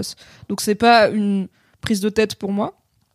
Euh, mais je pense que j'ai quand même besoin d'un pour si j'essaye de me souvenir des moments où j'ai vraiment lâché prise et où je me souviens que j'étais vraiment genre je me suis laissé submerger et tout bah alors l'abus d'alcool est dangereux pour la santé mais parfois un petit coup avant ça aide à détendre euh, le cerveau qui va très vite et à réchauffer un petit peu les corps et les cœurs Euh, et après ce qui marche bah c'est j'ai besoin à la fois c'est compliqué mais c'est un mix de à la fois je me j'étais rassurée parce que le mec me on parlait la dernière fois de l'importance pour nous de la communication pour prendre du plaisir et que c'est compliqué d'être avec des partenaires qui signifient pas euh, leur plaisir. Bah c'est un mix entre le mec me rassure en me et du coup il me signifie son plaisir donc j'ai pas à me prendre la tête sur est-ce qu'il aime bien ça lui plaît et tout et en même temps, il faut que je sente que le mec aussi est en full lâcher prise. Donc c'est un peu bâtard parce que j'ai un Oui. peu l'impression d'être là. Rassure-moi, mais n'y pense pas surtout. Ce qui est un peu genre. Les femmes, c'est vraiment bien parce que c'est simple quand elles donnent des consignes. Mais c'est pas une consigne, c'est juste si j'essaye de remonter les moments où ouais c'était genre j'étais particulièrement abandonnée. Il y a un mix de je sais que le mec il kiffe, mais je sais qu'il est pas trop dans sa tête non plus et que voilà il est pas en script, il est pas en mode. euh, Ok, j'ai mon pouce là à un angle de 48 degrés 50 comme j'ai vu sur la vidéo, tu vois, c'est juste un bordel. Et comme tu dis c'est une danse, c'est un bordel à deux, mais où des fois on est vraiment pile alignés et c'est pas forcément un orgasme commun euh, qui est sympa mais que je trouve pas être le pinacle non plus de, de- du plaisir au lit mais c'est on est alignés dans le lâcher prise à ce moment-là. Mm. même si moi je suis en train de prendre du plaisir et il est en train de m'en prodiguer bah on est on vibe à la même fréquence tu as compris. J'entends. et il faut qu'il me montre qu'il aime bien parce que sinon je suis pas sûre ça va t'es sûr? Et là t'es sûr? Après c'est chiant ça, ça casse un peu voilà N'hésitez pas à me donner à la fin des gommettes qui disent Good job, on reviendra. Et moi, je serai là. Ah, je vais me faire un carnet. Un livre d'or. Tu m'écrirais un petit mot. Un en- livre d'or du cul. Oui, c'est ça. Tu sais, je peux- tu sais, je pourrais me faire tatouer une page Tatoué. et vierge. Et à chaque. Mais euh, pour un mot et à chaque. Laisser un mot en partant, tu sais. Comme toi avec tes polaroids. Parce que Fabrice prend des polades. Voilà, euh, je prends de des ses polades de mes invités et j'en ai donc plein, j'en ai mille. Et effectivement, les- je demandais aux gens de mettre un petit mot, donc il y, a, plein de petits mots différents. Quoi. Oui. Je le fais pas pour le coup avec mes amantes. N'hésite pas, Alors, n'hésite pas à écrire ce que t'as pensé du truc. pendant un temps, j'avais un Excel partagé avec mes potes. Alright.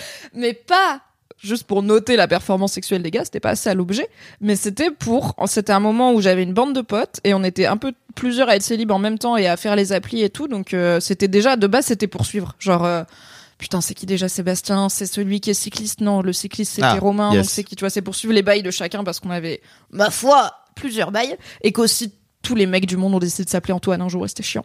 Du coup, c'était façon et de se rappeler un peu. Ok, donc il y avait genre euh, prénom, rencontrer comment, bon, généralement sur OkCupid. Euh, envie, genre moi j'ai envie de quoi, genre grave envie de le pécho ou petit crush en vrai, maybe in love et tout. Date 1, oui, satisfaisant, oui, non. Date 2, oui, non. Et après, euh, état de la relation. Et euh, je crois qu'il y avait un truc genre euh, shop, point d'interrogation. C'était genre oui, non. Euh, où on pouvait du coup mettre des superlatifs. Genre oui, et c'était super. Mais c'était pas un tableau des performances. Mais du coup, On ça est- s'appelait le Shopédex. C'est comme le Pokédex, mais de la shop. Je l'ai toujours, je crois, dans mon drive. On a une connaissance commune qui a un tableur. Oui. Avec euh, où elle a répertorié l'intégralité de ses gars. Et là, pour le coup, C'est de la perf. elle les note sur leur perf. Et elle a un PowerPoint avec un top 3. Voilà. voilà, de- je, voilà. Bon, on n'en est pas là. Hein, Incroyable. Waouh. Un top 3, genre des mecs. Pondéré, hein. Pondéré par. euh, le gars qui bouleverse le top 3, le gars qui rentre dans la course et bam, il se place numéro 2 et tout, il éjecte le troisième qui est plus dans le top. Enfin, waouh, waouh, waouh. La compète, la compète. C'est l'heure des fields? C'est l'heure des feels. Let's go Qu'est-ce qui se passe du côté de tes fields, Alors, euh, je crois qu'on en a parlé très rapidement euh, il y a quelques semaines, euh, mais il y a quelques semaines, donc j'ai écrit une lettre de rupture. Oui. Je crois qu'on l'a mentionné en passant, Quand on parlait de ton vocal, peut-être. genre des follow-up. Euh, J'aimerais bien parler de cette lettre de rupture et surtout de pourquoi j'ai fait cette lettre de rupture. Et je trouve ça hyper cool parce que je me rends compte de plus en plus que autour de moi, euh, il y a plein de gens à qui j'ai donné ce conseil.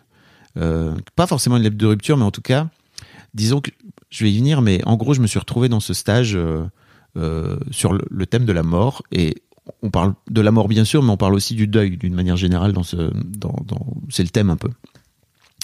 Et, et en fait, euh, j'y suis allé aussi pour euh, régler et mettre un terme euh, à ma relation précédente qui avait duré un an et qui était encore très présente dans ma tête, pas dans ma vie, mais dans ma, j'allais dire dans ma vie, mais non, pas dans ma vie, dans ma tête d'une manière générale et aussi finalement dans ma vie.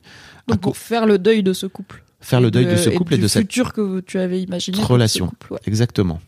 Et hum, Oui, c'est vrai, pas que du couple, parce que vous n'êtes pas restés amis, euh, enfin, vous n'êtes pas restés à vous parler tout ça. De la relation. De la relation. Voilà.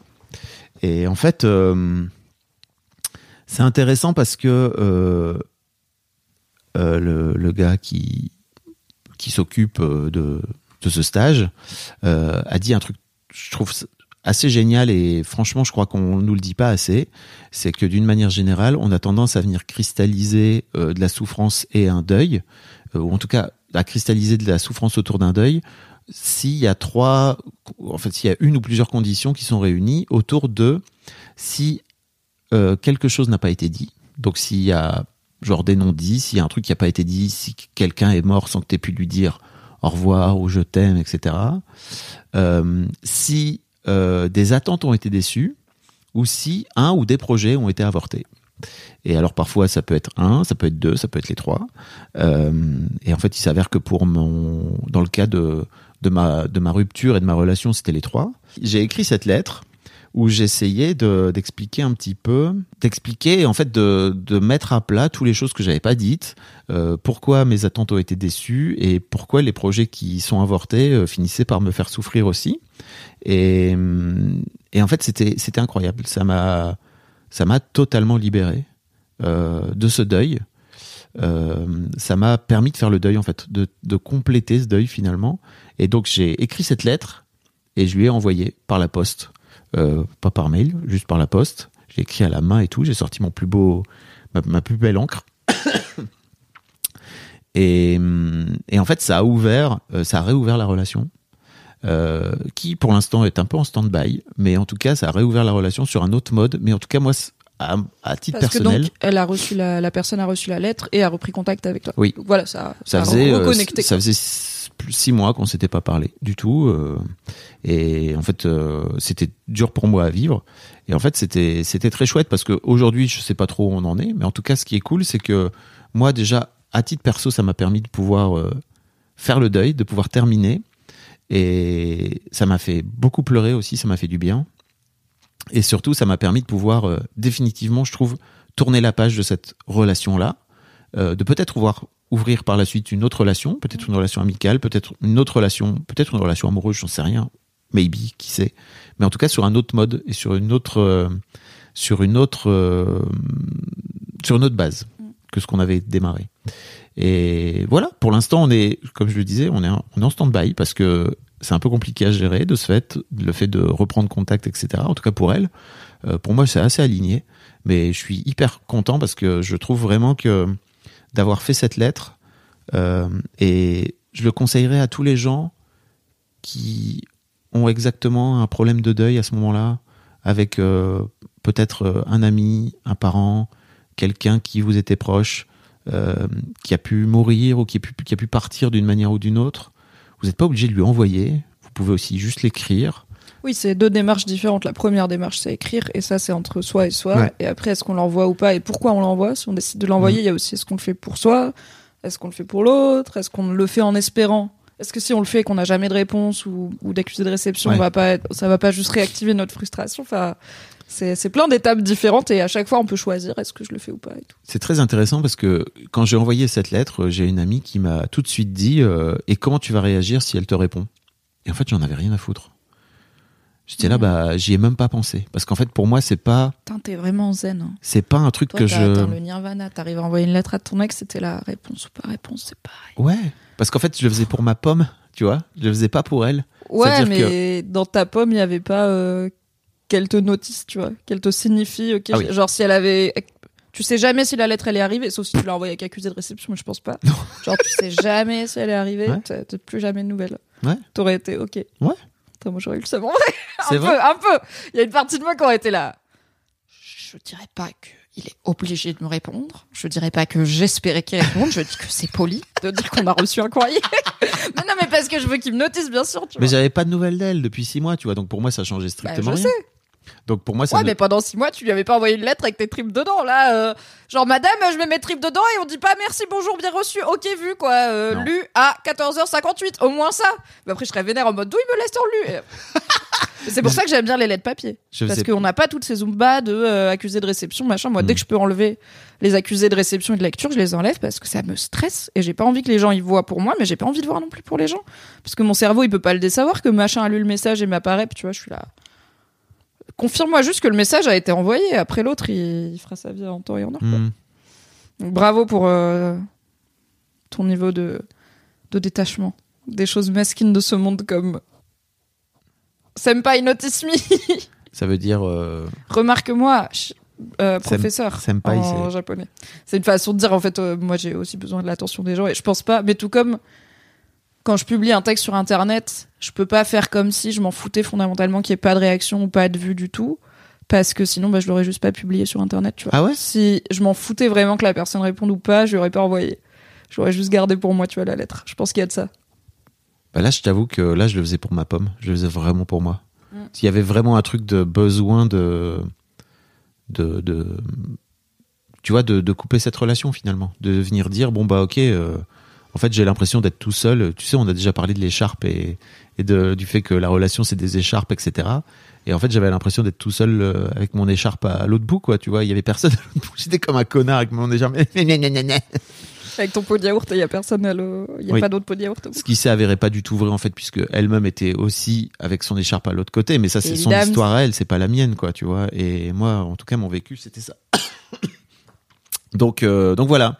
Et plein de feels. Et franchement, c'est, je me rends compte ces derniers jours que c'est vraiment quelque chose. Quand je raconte cette histoire, euh, il y a plein de gens qui sont interloqués, interpellés, et il y a plein de gens qui sont un peu dans dans un peu emprisonnés, tu vois, dans des deuils et qui ont du mal à couper d'une manière générale et à passer à autre chose. Et en fait, euh, ouais, je leur raconte ce truc-là et souvent ils sont là, oh suis- bah en fait rien ne t'en empêche, quoi. Tu vois, c'est pas.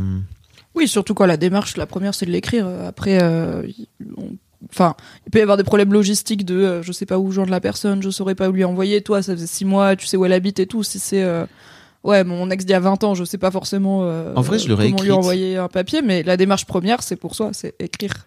Je l'aurais écrite et je l'aurais. euh, Je crois que je l'aurais brûlée. Si oui, voilà. pas Après, su, tu peux euh, ritualiser ouais. l'envoi de ses pensées dans l'univers et tout.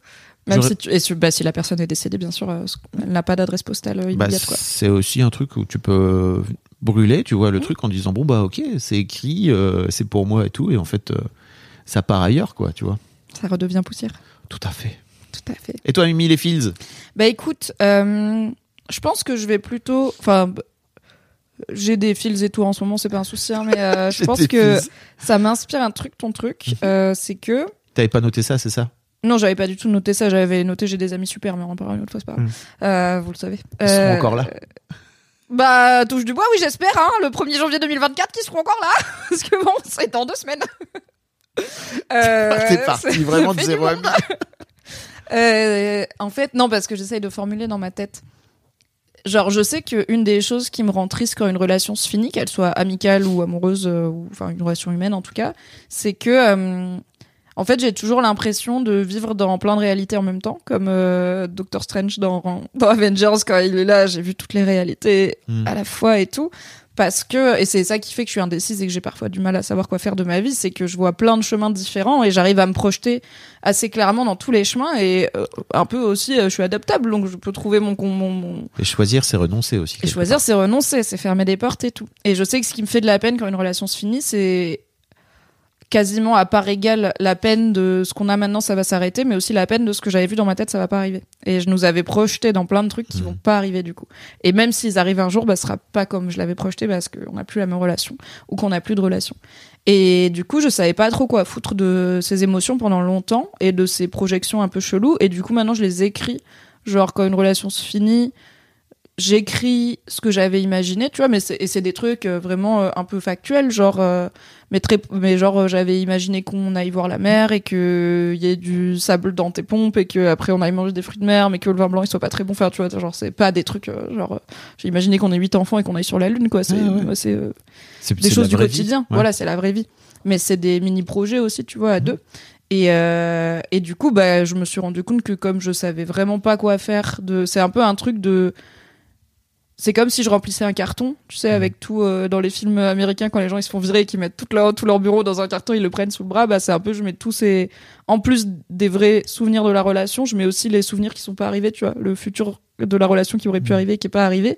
Et je pense que les écrire, ça me permet de les ranger comme ça, comme euh, parce que c'est des trucs qui sont pas tangibles et ça me permet de les sortir de ma tête en mode euh, pansine. Et euh, je sais pas encore quoi en faire d'autres, mais du coup je les écris et des fois je les relis et je suis là ah ouais grave, j'imaginais grave euh, que j'irais à la mer avec ce garçon et tout machin. Et bon maintenant je suis moins triste que ça soit pas arrivé parce qu'on fait le deuil, mais euh, du coup s'il y a des gens qui comme moi ont du mal à savoir quoi foutre de, en fait c'est dur de savoir comment faire le deuil d'un truc qui est pas arrivé, qu'on avait juste imaginé tellement fort qu'on a un peu Mhm. l'impression qu'il est arrivé. Tu sais qu'il y a une histoire de fou. Il y a un gars qui avait posté sur Reddit qui l'a genre rencontré une femme et ils sont mariés et ils ont eu des enfants and shit et ils ont acheté une maison and shit et après il s'est réveillé et il avait été dans le dans le coma genre deux jours ou un truc comme ça et il avait rêvé tout ça et il a passé un temps fou à faire le deuil de cette femme et de ses enfants qu'il avait pas eu en vrai. What? Parce que dans son cerveau il croyait que ça s'était passé 30 ans. Et il devait faire le deuil d'une vie qu'il a pas vécue tu vois. Et ben quand j'ai lu ça j'étais là I get it moins fort quand même parce que je, je sais que c'est pas vrai. Mais euh, mais je vois complètement ce truc de comment tu fais le deuil de quelque chose qui est pas arrivé et que t'avais juste projeté assez fort pour avoir l'impression qu'il est réel. Et bah euh, écrire euh, des fois Ouais. ça aide. Et même si ça donne ça rend pas les en fait ça je trouve que c'est aussi rendre hommage enfin Oui. honorer euh, ce qu'on a cette relation ce Oui. qu'on avait projeté et tout à la fois les choses qui sont arrivées en gardant des petits souvenirs des machins et puis les choses qui sont pas arrivées mais qu'on avait envie de faire à un moment euh, c'est cool quoi Oui.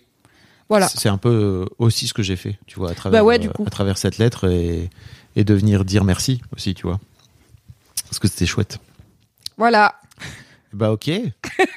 hâte, hâte de lire, des fils ou pas? Hâte de lire ton recueil alors. le recueil des le recueil des projets qui ne sont pas arrivés. Le recueil des On garçons. trouvera plus poétique. Ouais, le recueil des garçons, euh, t'inquiète, j'écris pour ma psy là, comme je vous l'ai dit. Il y a des hauts et des bas. C'est la rigolade? Speaking of hauts et bas, qu'est-ce qui t'a fait rire? C'est Bah, je crois- officiellement l'heure du podcast où j'ai chaud, donc j'enlève la veste. C'est. On a la même. Tu sais que. Ouais, je crois. Ouais. En fait, on n'a pas du tout parlé. De... La fois passée, on est, on est allé voir Roman Fressinet ensemble. Et on n'a pas du tout parlé de ce spectacle dans l'épisode suivant. Mhm. Euh, et Roman Fressinet, ce spectacle a été incroyable. Je sais pas Ah ce que tu en as pensé, mais On a presque la même, du coup. On n'a pas oui, exactement la je même. sais, je sais de quoi tu vas parler.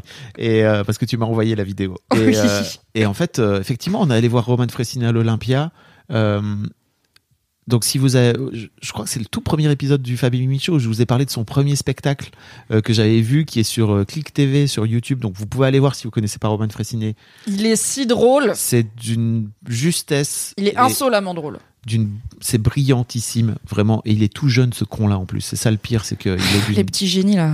il est d'une d'une force et tu vois j'ai franchement ça faisait longtemps que je m'étais j'avais plus ri comme ça et surtout j'ai trouvé la première demi-heure incroyable après il y a un peu un ventre mou et la fin est vraiment trop cool Euh, mais aussi surtout je voudrais parler de alors j'ai plus du tout son son nom en tête mais je sais que tu toi t'as récupéré son flyer du mec qui a fait la première partie qui est un québécois Ah putain, oui. Alors attends. Tu l'as noté Euh, ou pas euh, bah, bah, tu m'as pas dit prends le flyer du gars, donc non, mais ah, tu l'as pris ah oui je l'avais cherché sur le YouTube. Ah putain. Parce que je voulais montrer son sketch à Loulou. Attends, je l'ai. Ah oui.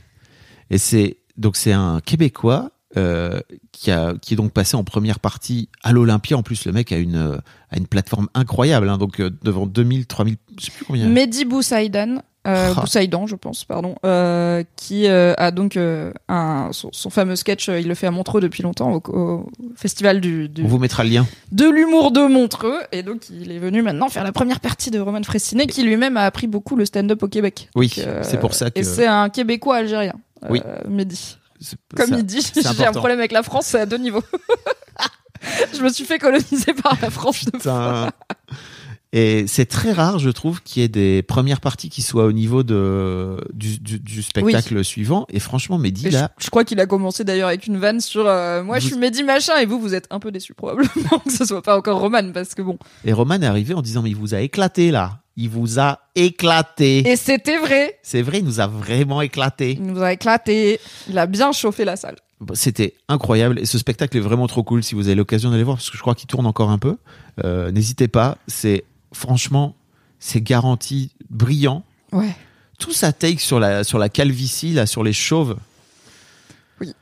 Parce que c'est un peu le spectacle de la maturité hein, pour Roman Fressinet qui a la jeune trentaine je pense euh, ou qui Mais- en approche en tout cas qui est un peu enfin qui en tout cas parle de euh, ouais enfin de comment de enfin de devenir adulte quoi on va dire que c'est le spectacle Ouais. de devenir adulte de peut-être prendre un peu plus de soin de lui d'interroger ses réflexes ses zumba dans le enfin il raconte des trucs où il s'est retrouvé en after de soirée à faire une rando dans l'espoir de peut-être choper une meuf parce qu'il voulait faire une rando Oh et t'es là. là que quand tu te retrouves sur une montagne à 5 du mat et que t'as pas dormi peut-être faut revoir tes priorités elles sont pas au bon endroit tu vois enfin c'est un peu un spectacle de ok j'essaye de devenir un peu adulte Il a et 29 ans. euh, et ouais voilà et côté masculinité et tout c'est toujours cool aussi de voir euh, ce que Roman raconte euh, d'être un homme et d'avoir des cheveux ou pas ou d'en avoir plus un jour Incroyable. Et toi, de quoi tu veux parler alors? De Roman Fressinet, Pardon. hein. mais pas sur scène, dans une vidéo accessible au monde entier grâce à la magie d'Internet. Donc j'ai adoré évidemment voir Roman Fressinet sur scène. Merci encore Fabrice.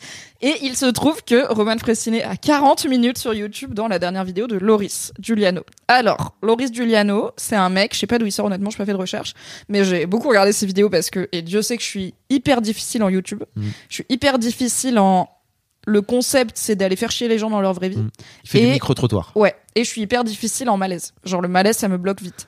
Loris, il fait des vidéos YouTube de micro-trottoirs malaisants et je suis fan. Je les ai tous vus 18 fois, je pleure de rire à chaque fois. Il a une compétence à rester, une capacité à rester dans le malaise et à rester stoïque et à bien baigner là dans le pédiluve de la gênance qui me matrix, qui me fascine. Et bien sûr, le montage est cool et tout. Donc c'est des micro-trottoirs sur des thèmes très divers et variés. Par exemple, les applis de rencontre, euh, la drague, enfin voilà, plein de. C'est deux exemples très similaires, mais bon. Disons, les applis de rencontre et les fournitures scolaires, j'en sais rien. Ouais. Et il va voir, bon, au début, c'était beaucoup à Paris, euh, où il va voilà, chercher des gens qui ont des avis variés sur la question. Et, il a fait aussi un tour du monde parce qu'il était sponsor par les, il est, il est toujours sponsor par les produits laitiers, qui est un gros gros sponsor, qui a beaucoup d'argent. Et euh, du coup, il avait fait aussi un tour du monde et plusieurs pays. Et il y a des personnages récurrents, généralement dans ses vidéos, à Paris notamment, où euh, il trouve des, des sacrés euh, Sacré zozo. Hauts en couleurs, divers et variés. Euh, mais il y a, en fait, je trouve qu'il réussit cet équilibre euh, très délicat de ne pas se moquer, Il se moque pas des gens. de ne pas rire des gens. Et en fait, de ne pas apporter non plus de jugement moral, tu vois, qui parle avec une meuf hyper féminine. Bah, genre, là, j'ai revu une de ses vidéos, euh, qui est à Bruxelles, et euh, le soir, alors bon, les gens à Bruxelles, le soir, ils sont pas tous sobres, et c'est sur, je crois, la PMA, donc, enfin, en tout cas, les, les femmes, les couples de femmes qui ont un enfant. Et il interroge à la fois un mec qui lui dit euh, moi dans ma famille euh, si ma sœur elle est lesbienne c'est dead on la raye de la famille. Et qui dit moi je suis polygame. Mais en fait il est pas polygame hein, c'est juste qu'il trompe sa meuf avec d'autres meufs. Et dans la même vidéo il y a deux meufs hyper féministes engagées et tout dont une qui est un peu rêve et qui décide de faire un fruit donc un pet chat. Donc c'est quand il y a de l'air qui rentre dans le vagin et que ça sort et que ça fait un, un fruit du coup comme un prout mais de fouf. Et en fait elle le fait en caméra. Et Loris il est juste là en mode là tu vas faire un fruit là. Bah vas-y. Et elle fait un fruit et en fait Est-ce il a la même attitude avec l'un qu'avec Est-ce les qu'il met son micro oui bien sûr. La Incroyable. go elle s'installe et tout. Tu sens qu'elle a une technique. Elle, se, elle, elle est à vélo. Elle descend de son vélo et tout. Enfin c'est j'étais là. Quoi? et en fait il a la même attitude face aux deux tu vois donc Mm. il montre voilà un panel de gens le montage est bien fait c'est bien sélectionné et tout mais il est jamais dans le jugement de Et ces il est, gens ou il de est dans la vidéo. Hein. Il est, ah et lui il est oui oui Pour les gens qui l'ont pas, il est vraiment à côté. il est à côté de la personne, Ouais. euh, toujours habillé pareil. Donc c'est un grand jeune gars, euh, toujours en costard avec des baskets et euh, qui, en plus, il a un côté un peu, c'est un grand maigre. Il a des lunettes, il boit pas d'alcool, il est souvent avec son verre de lait parce qu'il est sponsor produits laitiers. Donc il y a pas un côté cool kid mascu, tu vois. C'est un peu Gaston Lagaffe en gênant quoi. Et alors là, mais Gaston Lagaffe, en J'adore Gaston Lagaffe, c'est vraiment, c'est un compliment, Loris, je t'adore, vraiment, c'est, tout ça est positif. Et là, il a sorti une vidéo sur une autre chaîne, qui s'appelle- une- un format qui s'appelle Station Service, aussi sponsor par les produits laitiers, où il part en virée avec quelqu'un. Il est parti en Turquie avec Roman Fressinet pour la finale de la Ligue des Champions, et c'est juste 45 minutes de Loris et Roman, qui sont deux excellents zozos, avec leur équipe technique qui semble être formée de plusieurs excellents zozos, dont Exact. un certain Mehdi, qui finira par être une star de la vidéo, parce qu'ils vont à Istanbul pour la finale de la Ligue des Champions. Qui sait qu'il n'y a pas d'accred? C'est Mehdi. Qui c'est qui vont essayer de faire rentrer quand même C'est Mehdi Mehdi. aussi. Donc t'as Roman qui est un embrouilleur, t'as Loris derrière où son métier c'est de s'infiltrer et de faire, euh, Ce faire moment les gens face dans le caméra. magasin de vêtements là, de ils, vont- fringues. ils veulent aller saper, donc ils trouvent un tailleur italien parce que Loris il parle italien, mais il parle pas anglais. Roman il parle anglais mais pas italien, donc ils trouvent un tailleur italien à Istanbul parce qu'ils se disent on va saper en beau costard pour aller à la Coupe du Monde. C'est un bordel, le gars il fume des guinces dans son truc, ils essayent des fringues qui ont pas de sens, ils disent ça coûte combien, le mec il tape des trucs sur sa calculette, il prennent la calculette, mais y a même pas de chiffre, il invente juste un prix, enfin c'est un bordel. Et en fait, enfin je trouve Roman et Loris ça fonctionne bien ensemble parce qu'ils sont tous les deux un peu nonchalants, tu Ouais. vois, un peu stoner quoi dans l'énergie, mais ils sont aussi très différents et donc ils finissent par aller à la Coupe du Monde pour le coup, ils ont des accrèdes et tout. à la, la La- finale de la- oui, pardon, la finale de la Ligue des Champions. Donc, ils sont dans le stade au moment où, genre, il y a la coupe et tout, machin. Et euh, en fait, il y a plein de trucs que Loris y fait où Roman, il a trop honte. Il, Ouais. il dit, il me, je reste loin parce qu'il me fout la honte. Il va s'infiltrer, genre, il va parler aux gens comme si c'était leur pote, alors que non. Il suit l'un des joueurs de Manchester City tout le long. Mais genre, euh, comme si tu tu suis euh, Griezmann à la fin de la Coupe du Monde en mode t'es dans la photo, tu vois. Et Roman, il est là. La honte La honte Moi, je traîne pas avec toi. Les gens, ils nous ont vus ensemble. Après, t'es allé gratter l'amitié et tout. Alors que Roman, c'est grave un tchatcheur, tu vois. Il parle aux gens et tout. Et c'est trop marrant de Ce voir moment- le duo des deux. Ce moment avec la présentatrice euh, de Téloche Ouais. où Roman est en train de vouloir arranger un coup à Loris et Loris il est ultra gêné parce qu'il sait pas Loris, trop il fait- comment You want a kebab? Il s'auto-tire des balles dans le pied alors que la meuf elle est elle est intéressée en plus Elle le follow sur Elle est là et tout, machin. euh, fresh. et puis à un moment donné Loris il lui dit attends là t'es en train de taffer pour moi ou, ou pour toi? Et, et Roman il fait je sais plus là à ce stade Et, et donc voilà, Roman, il ose faire ça. Mais, Ouais. Et du coup, Loris, il dit, mais aide-moi à faire ça avec des footballeurs. Tchatch, euh, introduis-moi, fais mon wingman auprès des des foot- footballeurs. Et Roman, il est là. Mais c'est la honte, je vais pas parler aux footballeurs.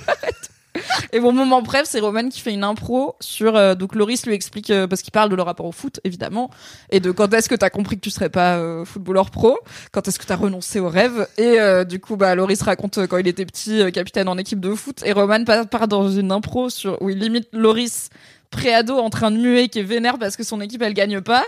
Et en fait, comme Loris, son truc, c'est quand les gens ils sont insup, il reste stoïque et il dit rien. Mais en fait, il dit rien. Et Roman, il continue. Et c'est long Et c'est long, mais j'ai pleuré de rire. Il m'énerve, ces deux zozos. Donc voilà, c'est pas tous les jours que je vais vous dire. Il y a une vidéo YouTube de 40 Ouais. minutes avec Clairement. deux random gars qui m'a fait mourir de rire. Mais c'est le super pouvoir de Loris et Roman Fressinet. Donc euh, c'est bien, on a des. Ce qui nous a fait rire se répond. ah là quoi. là vraiment j'ai ri devant ces deux couillons là c'était vraiment très très drôle Ils sont si cons. Et ils parlent de l'argent.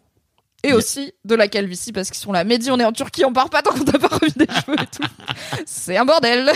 Et oui, oui, il parle d'argent. Il y a tout un moment où j'ai adoré ce, ce moment où Roman Fressinet parle de son rapport à l'argent. Et Après la virée chez le tailleur, du Après coup. la virée chez le tailleur qui Laissez-moi leur- vous dire que le tailleur, c'était pas donné, hein. qui leur demandait 88 000 euros pour trois fringues, c'était débile. Mais je vous ai dit, le, Le mec- gars, il avait rien sur sa calculette. Le il mec, était en il les a vus, il s'est dit, ok, let's go. C'est, ils ont, ils ont une, ils ont une caméra et tout, c'est parti, c'est des C'est des pigeons, pigeons. quoi. C'est la prod qui C'est paye. vraiment très marrant. Et donc après, ils finissent par dire, en fait, on va rien prendre parce que c'est trop cher. Et l'autre fait la gueule. Bah parce que du coup c'est gênant, tu sais, t'es dans le magasin, t'as essayé un milliard de trucs et tout, tu lui as fait entre guillemets perdre son temps. Et oui, donc Roman Fressinet parle du, du luxe de se faire pigeonner. Et euh, c'est hyper cool. Un jour, il se remettra à faire des interviews parce qu'en ce moment il n'en fait plus. Ouais. Et il reviendra à ton micro. Sinon, vous pouvez toujours réécouter Roman Fressinet dans Histoire de mec, alias The Boys Club, le nom qu'il avait quand on l'a interviewé. qu'on avait fait ensemble, naguère. C'est- Fini alors? Alors bah ça dépend, il y a des gens pour qui c'est la fin, on Ouais. va dire ce qu'on retient, et il y a Mm. des gens pour qui quand il y en a plus, il y en a encore. Mais je pense qu'on arrive à la fin de la partie publique, accessible à tous et toutes, de cet premier épisode de 2024. Tout à fait. Sachez donc que si vous, ça vous intéresse, vous avez un petit bonus. Un gros bonus. Gros gros en bonus. plus, si vous faites partie de la famille Emilia, quoi. euh, Tu sais ce qui serait bâtard à faire? Ouais. Bah c'est qu'on va passer la question, et on va couper après. Ok, on va faire ça alors. Ok, mais d'abord, tu retiens quoi de cet épisode? Écoute, euh, que je suis beaucoup moins en colère que, que Ah. tout à l'heure. Donc, ça marche. Mauvaise journée, un peu ronchon, règle douloureuse, tournez un podcast de 2h30 Tout à avec votre meilleur ami. Tout ira mieux après. Tout à fait. Et comme quoi, ça marche bien de rire. Et même, je crois que le moment où j'ai débloqué, et voilà, si tu redis le yoga du rire. euh, des os, pas des os, mais c'est le moment où j'ai ri de façon complètement ridicule et absurde. Voilà. Est-ce que c'est parce que t'as ri forcé ou est-ce que c'est parce que j'étais hilarante en reparlant du yoga du rire Ça a commencé comme ça, Mimi, c'est tout. Cherche t'es pas vénère. à- Tu redeviens Cherche pas à me faire dire des trucs que j'ai pas dit, wesh. J'ai trop hâte qu'on Le s'engueule dans le. Fabien Mimichaud comme un vieux couple. Tu sais qu'il y en a marre bientôt. de traîner ensemble. Bientôt. Quand on aura fait trois saisons toutes les Ouais. semaines et tout, oh, c'est là. bon là, j'en peux plus de toi. Tu vas encore me parler de ça, putain, encore d'un c'est jeu un de jeu vidéo de gestion, on n'en peut plus Va planter des citrouilles dans la vraie vie, arrête de nous faire chier Et de nous casser les couilles. Bon, on est déjà à beaucoup de jeux de gestion. Tout Euh, comme je suis déjà à pas mal de séries, je crois. En vrai. On a nos Ça va, j'ai dit Baldur's Gate. Eh, jeu de l'année. Les recommandations du Fab et Mimichaud finissent. Jeu de l'année au Game Awards. Écoutez, qui l'eût cru? Tout le monde le savait, c'était vraiment Et toi, tu retiens quoi alors? Euh, bah, que je suis aussi moins ronchon et que comme d'habitude quand on se dit on va pas faire trop long on fait quand même long. Ouais. Euh, et que c'était très cool et je suis vraiment contente de hum, ce que les auditeurs et auditrices apportent au podcast par les audios et tout. Clairement. c'est très cool de non seulement arriver sans savoir de quoi tu vas parler mais aussi finalement sans savoir exactement de quoi je vais parler. C'est trop cool donc continuez merci beaucoup Merci beaucoup. on se donne rendez-vous Dans 15 lundi, jours. dans 15 jours, euh, pour un nouvel épisode du Fab et Mimi Show, l'épisode 9. Mais on donne rendez-vous donc aux membres de la Fab Mimilia. Le tir à 7 euros sur Patreon. les personnes qui sont dans la Fabimilia peuvent nous envoyer des questions, des sujets imposés, divers et variés, auxquels on répond dans un bonus exclusif accessible seulement aux abonnés de ce tir-là sur Patreon. Mm. Et il se trouve qu'on s'est dit, bah, il faut bien qu'on ait des questions pour commencer, Faut mais amorcer il faut des abonnés pour avoir des questions et des questions pour avoir des abonnés. Donc on va chercher des gens qui pourraient nous envoyer des petites questions. Et qui est-ce qu'on connaît comme gens qui font des podcasts euh, rigolos et intéressants Personne. et qui peut-être ont des épisodes bonus sur Acast Plus? Nos les meufs copines. de 4 quarts d'heure, nos copines. 4 quarts d'heure, un excellent podcast à retrouver sur toutes les plateformes dans lequel Louise Petrouchka, Camille Laurent, Kalindi Ramfoul et Alix Martineau vous racontent des bêtises toutes les semaines. Rampful, toi? J'ai dit Ramfoul, mais c'est Ramful. C'est Rampful. Ouais, désolé Cal, elle va m'engueuler. Qui sont euh, bah, des anciennes euh, collègues. Tout à fait, des De anciennes collègues et collègues actuels pour moi, puisqu'on a des ateliers d'écriture avec vie. encore. Euh, donc elles ont ce formidable podcast dans lequel elles parlent de choses et d'autres de la vie, et on sait qu'elles sont des bonnes zozos, donc on s'est dit on va faire la synergie de la bulle des podcasts. Incroyable. On va demander aux meufs de 4 quarts d'heure de nous envoyer des questions imposées pour le Fab et Mimi Show. Et du coup, le premier épisode bonus de la Fab Mimilia vous est offert par Alix Martineau, inspiré par Khalidi Rampfel. Je vous laisse entendre la question et la réponse, et sur Patreon. Oui. À tout à l'heure, les Patreons. À tout de suite. Et, Et- bisous les autres. Salut, les autres. Dites-le si c'est trop cruel. Mais si ça fait des abonnés, on continuera à faire ça. hein. Bisous. Salut le Fab et Mimi Show, salut Voilà. la Fab, la Fab Mimilia. le matin, c'est ma passion. Je l'ai bien dit. Je l'ai bien dit. C'est Alix, et qui est Alix de 4 quarts d'heure, et qui est Tonton Lilix, et qui est l'agent du chaos ce matin, puisque je vais vous poser une question qui fâche. Qu'est-ce que vous avez pensé Ça fâche. À peine, hein, quand même. Euh, Qu'est-ce que vous avez pensé l'un et l'autre de l'un et l'autre la première fois que vous vous êtes vus? Genre, mais vraiment, même avant de parler, quoi. Qu'est-ce qui vous a traversé l'esprit? Et surtout, est-ce que les premières impressions pour vous, à quel point elles sont importantes et à quel point elles restent Voilà, bon voilà, c'était My Two Cents. Je vous fais des gros bisous. C'est passionnant comme question. Grave. Bon, bah voilà, on a répondu à cette question. Rendez-vous sur notre Patreon. C'était passionnant. Rendez-vous sur Patreon pour avoir accès à ce bonus exclusif. Tout à fait. Et puis en attendant, à très bientôt. Merci beaucoup. N'hésitez pas à mettre des commentaires sur Apple Podcast. J'ai vu qu'il y en avait plusieurs là des nouveaux. Ah, c'est trop cool, ça fait plaisir. On veut des notes, on veut des commentaires. Oui. Vous je pouvez les aussi mettrai en répondre. story sur l'Instagram et Oui. tout. Je les pin Oui. en home. Oui, vous pouvez aussi répondre euh, sur euh, sur euh, Spotify. Il y a aussi une possibilité de pouvoir donner votre avis sur l'épisode. N'hésitez pas, ça fait trop plaisir. Et puis bien sûr le Discord. Si vous n'avez ni Discord, ni les, ni Spotify, ni machin, vous pouvez aussi venir sur www.lefabemimichaud.com. Vous pouvez nous envoyer des mails à coucou at. On a des DM Instagram.